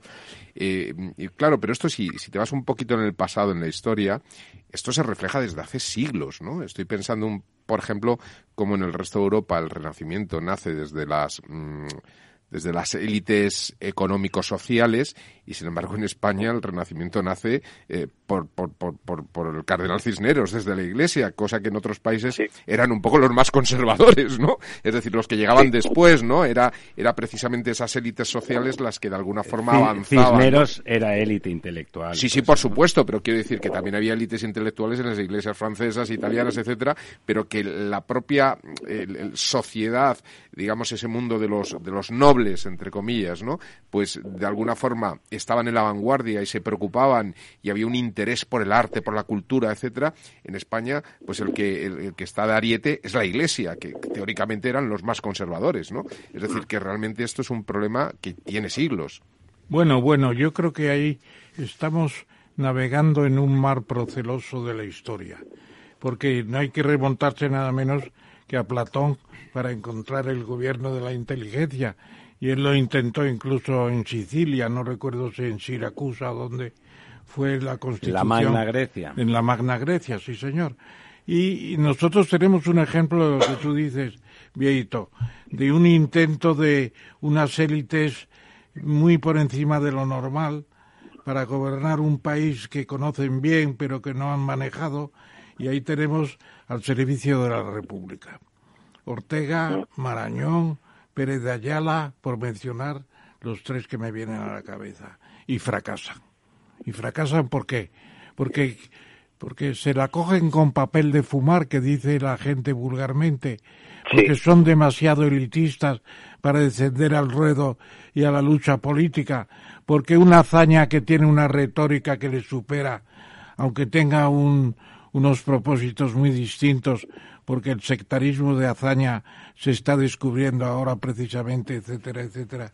¿Por qué fracasa al servicio de la República con esos personajes? ¿No le dedicaron el tiempo y el esfuerzo necesario? ¿Por qué se fue Ortega? ¿Por qué se marchó Barañón? ¿Por qué Pérez de Ayala ya no sé ni dónde estuvo? A mí me produce a veces una amargura que personas tan bien intencionadas tuvieran después un final tan tan pedestre en ese sentido de eh, ser ser expulsadas del meollo de la política donde habían querido intervenir. Porque tenían opinión, ¿no, don Ramón? Porque tenían opinión y porque eran demasiado finos. ¿Por qué? A ver. No lo sé, hombre, yo a mí me gustaría, yo creo... ¿Has pensado en eso? No, yo, yo coincido contigo, eh, Ramón, en que efectivamente era, era una gente, era un lujo de, decir de, Ortega, Marañón, Pedro Ayala y tantos otros que, intelectuales, eh, en realidad se dice siempre que en realidad fracasó porque había demasiados intelectuales y pocos políticos. El político tiene también eh, el arte de la política, que es hacer cosas posibles. Como dices tú, se la cogían con papel de fumar, probablemente, eh, en fin, eh, fue una, una, una desgraciada historia donde se mezclaron demasiadas cosas y no sé si fue exclusivamente que los intelectuales nos, nos supieron eh, que la política también tenía una parte oscura eh, que hay que saber gestionar y ellos no lo supieron. Hay que bajar al barro, ¿no? Exactamente. Pero dicho esto, hombre, a mí me parece que ahora estamos, eh, por ejemplo, ahora mismo es que estamos, eh, vamos a ver, eh, os pongo un ejemplo. Esta chica que se llama Yone Belarra. Yone Belarra no trabajó nunca, eh, estudió, me parece que psicología en Pamplona, hizo un máster aquí eh, en, Madrid y, y ya entró eh, en la vida política sin haber tenido ni una trayectoria intelectual, ni haber contraído un mérito profesional. Y es ministra, es ministra, es que no es una chica que está ahí al frente de, nada, no, no, una ministra, miembro del gobierno de España. Eh, claro, hemos, eh, la moneda mala, y esto, en fin, la, la teoría de Gresham, que la moneda mala siempre expulsa a la buena del mercado, se está cumpliendo en la política. En realidad, si vas viendo gobierno a gobierno, desde aquellos gobiernos de la transición eh, a, a, hoy, vamos, yo, yo, mis primeras armas periodísticas las hice cuando el señor Tamames era teniente alcalde de, de, de Madrid. La corporación. Primer teniente de alcalde. Era, era un lujazo, menudo lujo. Allí estaba Leguina, allí estaba Barrio Nuevo, allí estaban eh, grandes personajes de la política española después hicieron un trabajo extraordinario en este país y eran miembros de la Corporación de Madrid. Claro, es que el deterioro, o sea, cómo se ha ido deteriorando eh, la captación de gente para la política, pues en España es verdaderamente preocupante. Pero yo creo que tuvo mucho que ver la ley de incompatibilidades, tiene mucho que ver, insisto, el desincentivo económico, sea, dedicarte a la política o eres pobre o no, eh, esto no tiene sentido. Solo pueden ser los funcionarios o los que no tienen ningún trabajo. Sí, son y finalmente, maestros, también, exactamente. exactamente. Y, y, claro, y en este país, una cosa y ya termino, es que aquí en este país está mal visto ser rico. A mí me gustaría que los ricos también se mojasen en, como ocurre en el mundo anglosajón y especialmente en Estados Unidos, oiga, eh, que los grandes, los tipos que han tenido mucho éxito en la economía, echen una mano en, en el gobierno del país. Pero, pero, como aquí, si eres rico, parece que no te puedes dedicar a, a la Eso política. es. No, si eres rico, estás estigmatizado para cualquier actividad pública. Exacto. Hay que ser, si se puede, un poco torpe, mucho mejor. Déjeme que hablando de actividad no pública, sino privada, de, de lo que está haciendo usted ahora, que es sacar adelante un periódico, bueno, ya no nuevo, pero relativamente todavía muy en su infancia. ¿Cómo, cómo está funcionando eso? ¿Cuánta... Pues muy bien. ¿Sí? ¿Cómo, cómo van los lectores? ¿Cómo, cómo muy va bien, la medida de hoy, audiencia? Hoy, hoy, hoy en concreto, hoy día 2 de, de febrero, vamos a bordear prácticamente los 300.000 lectores, que es un ¿Cuántos? exitazo. 600.000. Los 300, 300 mil, los 300 mil. Eh, el medidor aún no hemos concluido el día, pero el medidor nos está situando ya al borde de los 300 mil. Eh, en un día, lectores únicos en un día. Únicos en un día, sí, sí. Y bien. medio millón de páginas vistas. Y esto hay que pensar que nosotros salimos el 1 de octubre, es decir, tenemos cuatro meses y dos días. ¿eh? Es decir, somos probablemente el periódico más joven de... No, está el periódico de España, junto con el periódico de España somos los digitales más jóvenes que hay ahora mismo en el, en el mercado español. Nosotros hemos nacido con la pretensión de jugar eh, en las grandes ligas. Nosotros no queremos ser un digital más.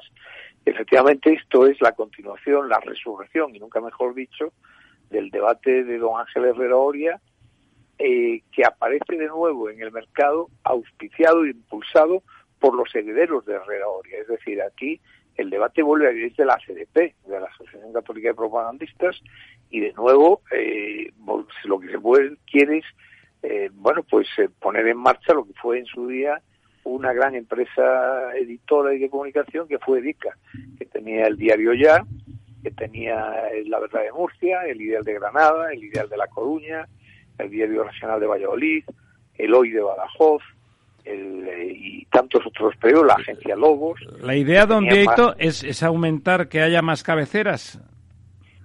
Vamos, yo no me atrevo ahora mismo a decir más cabeceras. Desde luego, crear un grupo de comunicación, esa es la pretensión, sin duda.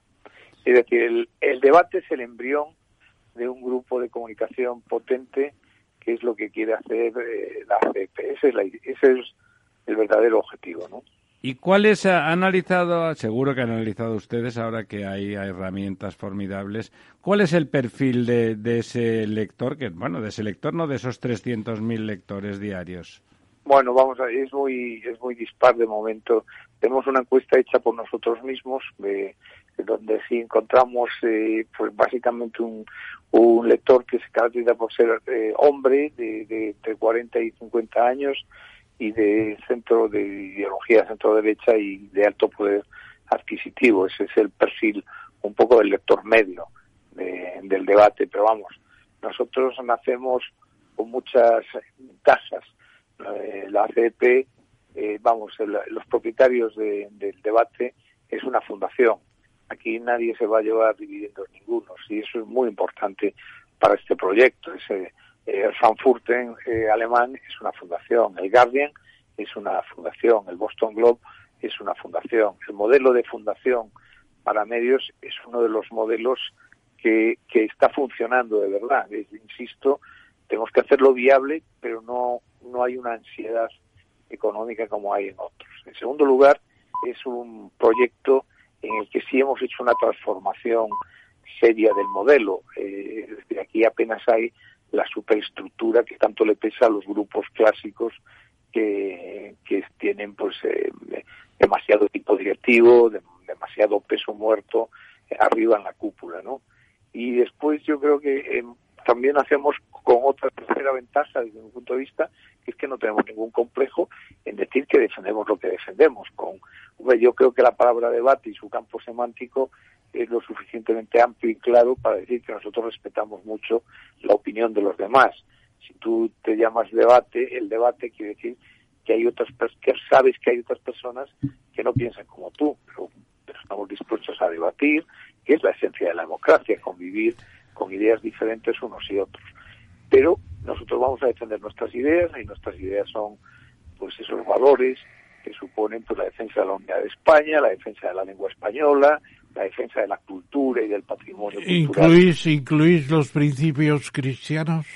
Claro, sí, sí, el humanismo cristiano, eso no solo lo incluimos, es el, es el eje sobre el que trabajamos, un poco la doctrina social de la Iglesia, pero también desde eso defendemos una cosa muy importante, Ramón, la libertad. La libertad en su amplio en su amplio aspecto. Libertad de pensamiento, libertad de movimiento, libertad de y, y economía yo no te diría libre mercado, pero desde luego economía social de mercado, que es la economía que yo creo que, en Occidente está permitiendo, pues eso, que, que funcione el estado del bienestar, pero que al mismo tiempo se incentive la, creación de riqueza, la propiedad privada, etcétera.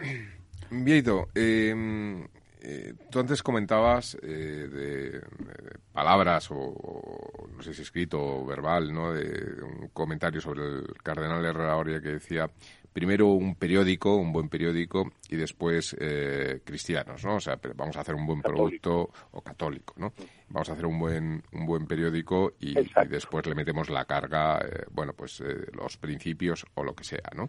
No sé si has, si has oído antes que estábamos hablando con nuestra invitada anterior, la señora Pilar Eire, que ella comentaba una anécdota, ¿no? De que, bueno, pues el periodismo ha sufrido una evolución en los últimos también años, no solamente los políticos, ¿no? Donde, bueno, pues ponía una anécdota de un amigo, pues con unos 60 años, que me decía que cuando él estudiaba eh, publicidad, que se comparte la facultad con periodismo, pues la gente de periodismo los miraban un poco con desprecio porque decían, bueno, es que vosotros no tenéis principios, os ponen que vendéis cualquier cosa, aunque sea mala para la salud, lo que sea, pero se trata un poco de darle eje y los periodistas, pues, tratamos un poco esa, esa dignidad ¿no? de la noticia, la realidad, la verdad, pero que ahora él se quejaba de que los, el periodismo había caído un poco en, en ser la publicidad. ¿no? Em, ¿Cómo se puede hoy defender eh, el periodismo de, de, casta, ¿no? el buen periodismo, la información de alguna forma imparcial y cómo se pueden trasladar eh, unos principios, eh, una ideología que no, no queda vendida al mercado, que sería un poco la crítica esta de que muchos medios están ahora mismo pues vendidos. La Pilar Eire nos decía que bueno es que la crisis económica pues ha llevado a que los medios pues al final pues claro están un poco sujetos al albur de las necesidades económicas. ¿Cómo, cómo se puede mantener ese periodismo de, casta en, en el año 2022? Bueno, yo creo que, los valores del periodismo son ahora los que siempre fueron. Es decir, el periodismo tiene que ser eh, la esencia. El periodismo es contar la verdad, contar historias interesantes que le interesen al, al público, eh, que sean ciertas, eh, contarlas con amenidad y con la primera de las cortesías que yo siempre digo que tiene que tener el periodista, que es la de la claridad. Es decir, eso eh, Mira, yo lo, yo veo siempre que eh, si tú tienes una buena información, eh, no hay estrategias de marketing ni de redes sociales, nada, es imbatible. Eh, la clave es tener información de calidad y contarla bien. Pero a partir de ahí podemos entrar en un análisis y ya superaría los límites de esta conversación, un análisis profundo de por qué hay una enorme crisis en el periodismo en España y yo creo que tiene mucho que ver porque está sobredimensionado el mercado, porque sobran la, mitad de los medios, porque sobramos probablemente la mitad de los periodistas, porque hay una precariedad enorme, porque eh, se lanzan todos los años 5.000 eh, graduados ahora, licenciados antes, al mercado, un mercado que no tiene capacidad para absorber todo eso. Tenemos una universidad muy mal diseñada, la Universidad Española es un desastre en muchísimos aspectos y uno de ellos es la planificación. No puede ser que este país tenga 50 facultades de eh, ciencia de la información o de periodismo o de como queráis llamar de comunicación.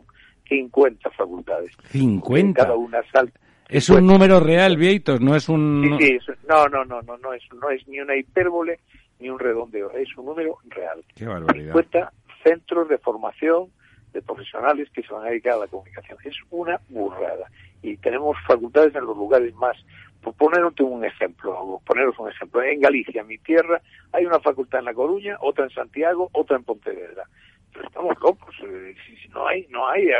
Entonces, ¿qué ocurre? Mirad, el periodismo es dos rasgos de la profesión periodística. Una, es la, el colectivo profesional que más temprano llega a la frustración el nivel de frustración del periodista es altísimo, muy y muy muy temprano, hacia los treinta y pocos años, porque la expectativa con la que el joven accede a la profesión es que va a presentar un gran informativo, que va a ser un columnista famoso, que se va a tirar en paracaídas en una guerra, o que va a dirigir un periódico. Y después resulta que eso eh, solo lo protagoniza el 1% de la profesión y el 99% deja pasar y malgastar sus días encima de una mesa de, la cotidianidad gris de, lo que es el periodismo. Y el otro aspecto es que, como consecuencia de que el mercado ha sufrido, por un lado, la crisis de modelo como consecuencia de la transformación digital y, por otro lado, el sobredimensionamiento del sector en España, con una actuación de las instituciones públicas, desde mi punto de vista, muy perversa, pues nos encontramos que tenemos una media salarial de las más bajas junto con el colectivo de los camareros. y no tengo nada para nada con los profesionales de la hostelería, ni mucho menos, pero para decir, unos graduados universitarios cobran lo mismo que un profesional, que un camarero. Con una diferencia importante. El camarero, al menos en España, puede recibir propinas. Y es que el periodista recibe propinas, mala cosa. Se le llama corrupción, sí. Exactamente. Entonces, tenemos un, panorama muy muy desalentador y que desde luego yo claro tenemos eh, asociaciones de la prensa colegios de profesionales etcétera etcétera pero nadie aborda de verdad en profundidad la enorme crisis que el periodismo español tiene y que después se va en cascada pues claro deteriorando en los otros aspectos que, que, que tú señalabas cuando decías cómo podemos volver al periodismo de calidad? Pues hay que, para volver al periodismo de calidad hay que volver a tener empresarios de calidad, editores auténticos, pues la figura que fue Torcuato Luca de Tena o Herrera Oria en, el arranque del siglo XX, o los editores clásicos que hubo en otros países y que en España ahora mismo no hay. En España solo hay que ir a mirar quiénes son los propietarios de los grupos de comunicación y os dais cuenta que la figura del editor ha desaparecido. Aquí tenemos algún fondo extranjero controlando uno de los grupos de comunicación, tenemos a un destacado propietario italiano controlando otro, tenemos una amalgama de accionistas contra... Es decir, este, yo creo que no se da. Vamos, en, en, en Francia es impensable que entre que entre el capital extranjero o en Alemania a los medios de comunicación. En el Reino Unido dejaron entrar a Murdoch, hubo grandes crisis, incluida la, el cierre del, del News of the World, con una comisión parlamentaria que, que sentó el propio Murdoch allí, en el, vamos, en el, en el paraíso liberal de Europa. Allí ahí, ahí, ahí, yo te, te pondría sobre la mesa ya en los pocos minutos que quedan una idea. El país nació de la cabeza de Ortega Espotorno. Sí. Totalmente. Y yo lo comprobé porque él me ofreció un puesto en el Consejo de Administración cuando el periódico aún no había salido, el año 73, cuando se creó la sociedad Prisa. Y yo creo que eso se desvirtuó.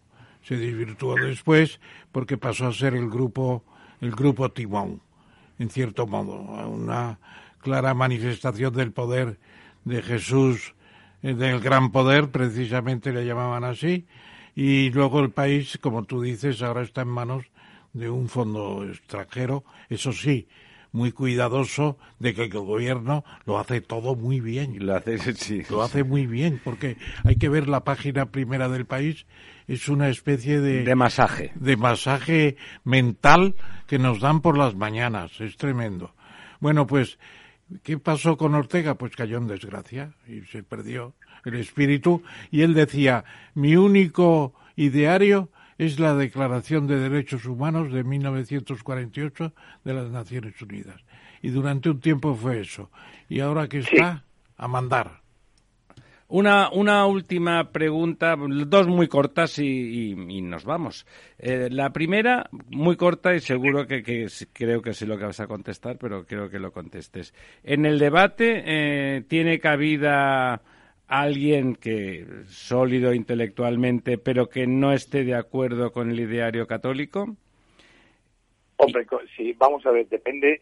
Yo yo soy muy muy partidario de, de la tolerancia y de, confrontar ideas, porque al fin y al cabo las opiniones valen lo que vale el nombre y apellido que las firma. Es decir, yo ahí estoy con un amuno que decía, no hay opiniones, hay opinantes.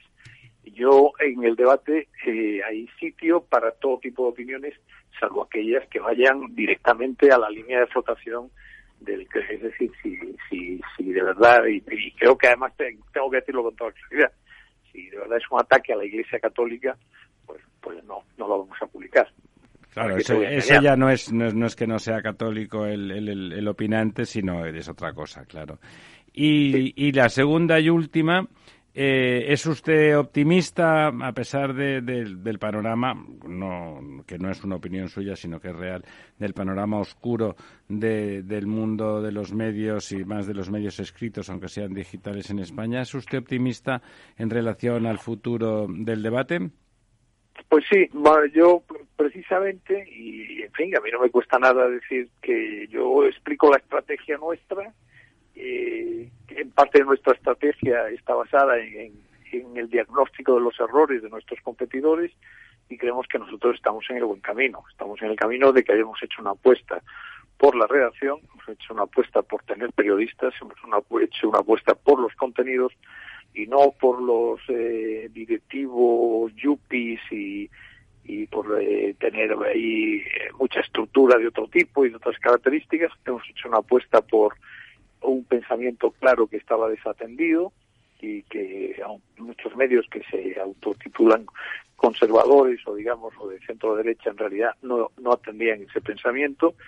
Y hemos y hemos hecho una apuesta porque lo, el futuro de, este medio será eh, su viabilidad pero no la obsesión por el beneficio de nadie no Entonces yo creo que nosotros tenemos unas características que no tienen eh, gran parte de los medios que compiten con nosotros. Y ahí está nuestra fortaleza. Pues en cuanto cumpla, sin prejuicio de que le llamemos para saber su opinión sobre las cosas de este país, que se nos ha quedado alguna en el tintero, entre medios, como mínimo le, llamaremos para celebrar el primer, el, primer aniversario en ese próximo mes de octubre. Muchas gracias por estar con nosotros, Vieito. Bueno, buenas noches. Un abrazo. un abrazo. Un abrazo.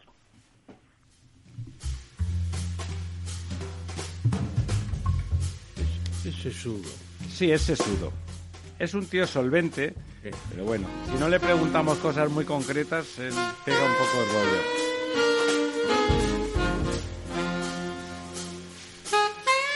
Bueno, pues vamos ahí en los 17, 16 minutos que nos quedan con nuestro quid pro quo.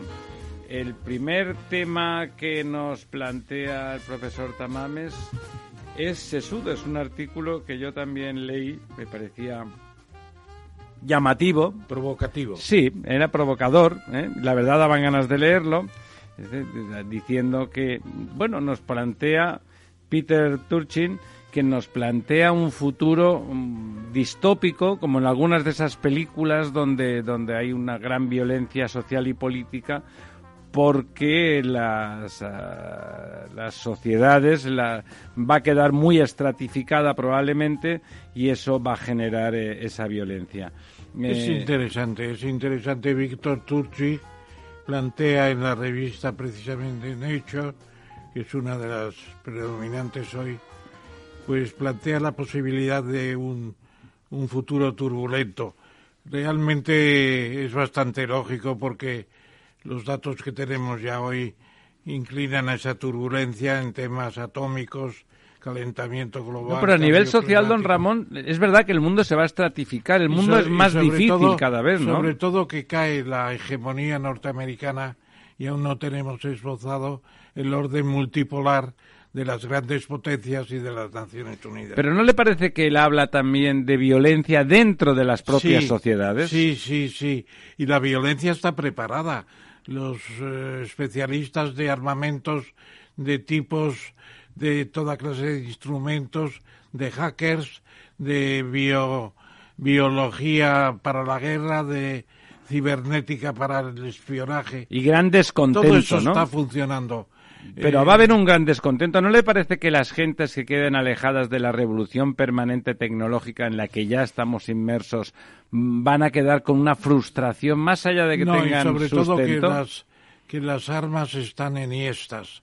Es decir, eh, las espadas están en alto, no cabe duda. Eh, tanto Corea del Sur, Corea del Norte, perdón, como Rusia, como Estados Unidos, como China más y más sigilosamente, pero yo creo que el mundo va a ser de una violencia extraordinaria y que puede destruirse a sí mismo. ¿Cómo lo ve usted, don Lorenzo? Sí, yo creo que vamos a, eh, que las sociedades están evolucionando hacia una frustración de las nuevas generaciones, ¿no? Eh, apareció una noticia hoy en un diario hablando un poco de que los millennials, estos, esta generación nacida en, el principio del siglo XX, pues no van a tener el acceso a la vivienda que tuvieron generaciones anteriores, ¿no? Ni a muchas cosas, un ejemplo. Y por tanto, esa frustración va a estar ahí, ¿no? Vivimos una sociedad de raíz de, consumo, me refiero a la sociedad occidental, que al final, pues, eh, queda como elementos eh, tan ajenos, ¿no? Que, bueno, pues eh, todo es cuestión de que eso haya quien lo canalice o no en forma de violencia y lleguemos a esas realidades distópicas como Claro, don Ramón lo que ve es una violencia entre países, entre bloques, una posible guerra de destrucción masiva. Eso, que es, que es, cierto, que hay un escenario que de incertidumbre muy grande, por supuesto, pero yo veo más, por, primero, porque creo que China, usted apunta, yo a China no la veo con una voluntad de violencia eh, brutal tipo guerra de forma inmediata. Le veo con mucha más capacidad de pasar como un rodillo lenta y silenciosamente, como decía sigilosamente. usted, sigilosamente. Y en cambio veo las sociedades que van a generar un, un escalón difícil de superar para mucha gente. Para la adaptación a realmente estar en el núcleo del funcionamiento. Probablemente se les dé de comer y se les dé un sustento, pero eso a la especie humana le produce mucha frustración y eso sí que va a producir, en mi opinión, una, una violencia interna de las propias sociedades desarrolladas muy grande. Y también hay que poner al señor Turchin, hay que decirle, no sea tan, tan iluso la cliodinámica por Clio, la musa de la historia. Eh, lo intentaron Isaac Asimov con la psicohistoria en fundación y lo intentó Hermann Kahn con el Instituto Hudson en los años 70 y 80 del, año, del siglo pasado y no consiguieron nada. El futuro es inescrutable. Inextricable, ¿no? Inextricable. Bueno, de todas formas sí que se puede analizar. Algo se puede intentar saber. El por qué, cómo surgen y caen las sociedades. Estar bien informados, que es lo que se dice. ¿Qué decía don Lorenzo? que sí que hay cabida a la prospección, ¿no? Sí, eh, hombre.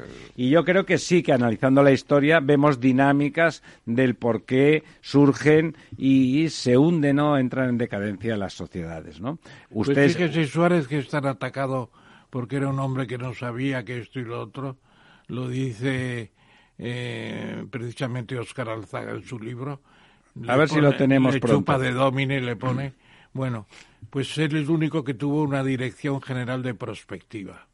Y funcionaba. Yo creo que fue una persona muy audaz, Suárez, ¿no? Eh, una persona muy audaz. A mí me genera, con perspectiva, me genera una cierta admiración de sobre la marcha recrearse y reinventarse. Las cosas que hizo. Y ayudar a cambiar España, como usted conoce perfectamente, que le conoció de cerca. bueno, eh, una de esas cosas que usted siempre afirma que uno tiene tendencia a creer, dicho sea de paso, pero que a veces gentes inteligentes que también conocemos opinan distinto. Eh, lo dice por fin un Nobel. Eh, las criptomonedas son las nuevas hipotecas basura. Yo, me suelo reconciliar algunas mañanas con Krugman. Y cuando dice cosas con las que usted está de acuerdo, ¿verdad? Cuando estoy de acuerdo, naturalmente. Y creo que esa comparación con la época de que el Baná eran las hipotecas subprime, las hipotecas basura, esa comparación es importante. Se elogiaron, dijeron que era una expansión de la riqueza sin fin, que las épocas de prosperidad no se acabarían nunca.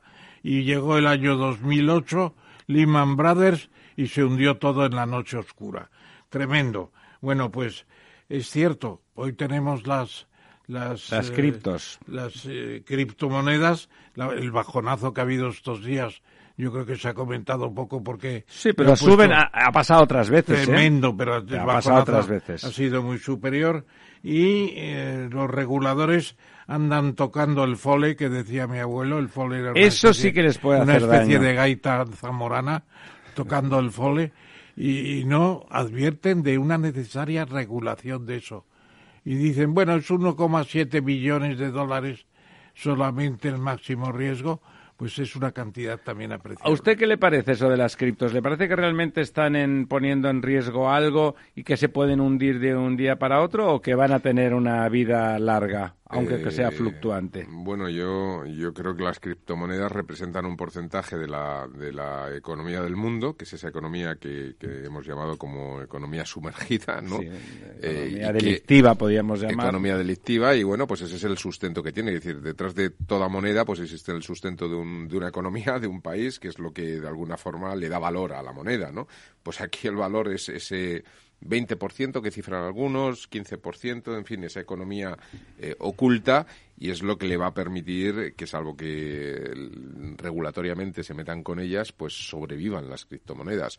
Otra cosa es que es verdad, y yo creo que es por donde va el tema de Krugman, que nos está protegiendo a los ciudadanos. Yo conozco mucha gente mm, que no saben a qué juegan, ¿no? Que, que bueno, pues eh, ya se han visto envueltos en temas de estafas, etcétera, ¿no? Vinculado al tema de las criptomonedas. Realmente hay un desconocimiento muy fuerte de cómo funciona. Y luego tiene otro problema, que es que yo no sé si es, son sostenibles desde el punto de vista medioambiental, ¿no? Es decir, el consumo de energía es enorme, que necesitan para todo el minado. El que llaman el minado, sí. Es realmente insostenible, ¿no? Por lo tanto, bueno, vamos a ver, es realmente estamos ante una situación de, de mucha incertidumbre en el sistema. Bueno, otra de esas cosas que hemos comentado con frecuencia y que del que don Ramón ha hecho un artículo y se autocita. Y, pero vamos a, vamos, aceptamos pulpo animal de compañía porque realmente el tema es sustantivo. Después del bla bla bla y de vender humo, eh, una cosa es predicar y otra es dar trigo. Nada, no queríamos gas, no queríamos nucleares y en realidad sin eso no se puede hacer la transición energética. Punto pelota. No tenemos una planificación. Pero ni nosotros ni el mundo. No, no, no, y empezando por la Unión Europea, que tiene todos los planes de descarbonización para el año 2050. Pero no hay un cronograma o un PERT, que se podría decir también, de dónde empiezan a entrar en funcionamiento todas las centrales eólicas y las térmicas de sol, etcétera, etcétera, no lo tenemos a escala bueno, es que no, están, no están proyectadas, don Y surge, surge la escasez y se está empezando a quemar carbón otra vez. Y mejor por que no coma- querer nucleares. Mejor que, por- que quemar carbón, carbón es dejar las nucleares una temporada larga y también el gas, pues activarlo, porque tenemos la mayoría de las centrales de doble de ciclo combinado paradas. O sea, que a mí me parece una buena decisión de la Comisión. Hombre, Y más que buena, necesaria, y Necesaria, estrictamente necesaria, ¿no? Aquí le han puesto el veto la señora Rivera, pero yo creo que cada que tendrá que ceder. Bueno, no, no, es que no, no tiene otra No tiene salida, otra no tiene otra salida, ¿no?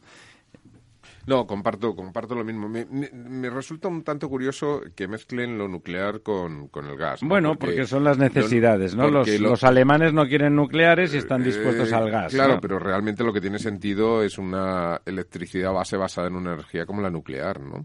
En- por muchos motivos, incluso geoestratégicos. Está Quiero claro. decir, Europa es dependiente del gas de países fuera de la Unión Europea. Todo el tema con Putin, sin la dependencia del gas, sería distinto. Efectivamente. Eso está claro, ¿no? Absolutamente claro. Eh, bueno, gran crecimiento de Estados Unidos, don Ramón. Pues sí, porque un 5,7 sobre el año pasado, que ya había habido una recuperación importante, a mí me parece Crecimientos chinos, ¿no? formidable. A lo chino casi. Es un logro formidable y puede Biden exponer esto. Bueno, también España ha crecido mucho y no significa nada, ¿no? Bueno, pero nos hemos quedado en el cuatro y medio y ellos están en el 5,7 con De una, de una economía de como una la economía americana, claro. Entonces a mí me parece que es un buen resultado y que eh, también se debe a que Jerome Powell ha, mantado- ha mantenido los estímulos, ya los puede empezar a retirar en marzo, como ha dicho. Pero no lo da por seguro, ¿no? Dice que puede Que empezar. puede, ¿no? sí, yo, nadie se quiere coger los dedos. Pero es que me parece bien que, que no haya esa intolerancia de salida, ¿no? Esa intransigencia. Y lo bueno ¿no? es que la señora Lagarde no ha hecho seguidismo de la Reserva Federal, es decir, va con su propia dinámica y en Europa vamos más tarde a retirar los estímulos. Me parece muy bien. ¿Le parece que en Europa sería dramático la retirada? a- Todavía, todavía. Y tiene usted un ejemplo en lo que viene ahora detrás. Pues venga. La buena noticia, las CEPI técnicas reunidas con 340 millones. Es una buena noticia para técnicas reunidas. Sí, claro. Para salvar una empresa importante de ave en mano que tiene mucho que decir en toda la economía mundial, empezando por los países árabes y todo el sistema de la transición ecológica, porque están re- reformando todas las todas las refinerías de Oriente. Pero ¿no le parece que los Yadó, en vista de que el ciclo con los hidrocarburos estaba cambiando, no han tenido, gente competente como ellos, no han tenido cintura real para, para cambiar también el ciclo de técnicas reunidas? Hombre, hay un problema generacional también. ¿Y por qué no han ampliado? Como nos saben nuestros amigos, José Yadó, fundador de la empresa, Claro. está muy malito. Pero Ortega- No, no ha tenido tiempo estos últimos tres años de innovar, como usted dice, y el joven Yadó todavía está muy joven. Pero Ortega, por ejemplo, en Super Inditex ah, planeó perfectamente todo eso. Os Quiero decir que se pueden hacer las cosas mejor y nos da mucha pena porque Técnicas Reunidas era la gran ingeniería de llaves en mano de, de una industria súper sofisticada como No, la petrolífera. No lo, era, ¿no? lo es. Lo que pasa es que han tenido un desfase importante este año. Muchas pérdidas, ¿eh, Y yo Ramón? creo que SEPI tiene una parte del crédito que se llama eh, participativo, es decir, se puede transformar en acciones. La SEPI podría entrar en Bueno, técnicas pues reunidas. no sé yo si eso será No es lo mejor. No mejor tampoco para la compañía. No es lo mejor. Don Lorenzo, amigos, amigas, gracias por estar con nosotros. Volvemos el próximo miércoles y seguro que desnudaremos a la verdad con mucho cuidado y mucho cariño, pero hasta las últimas consecuencias.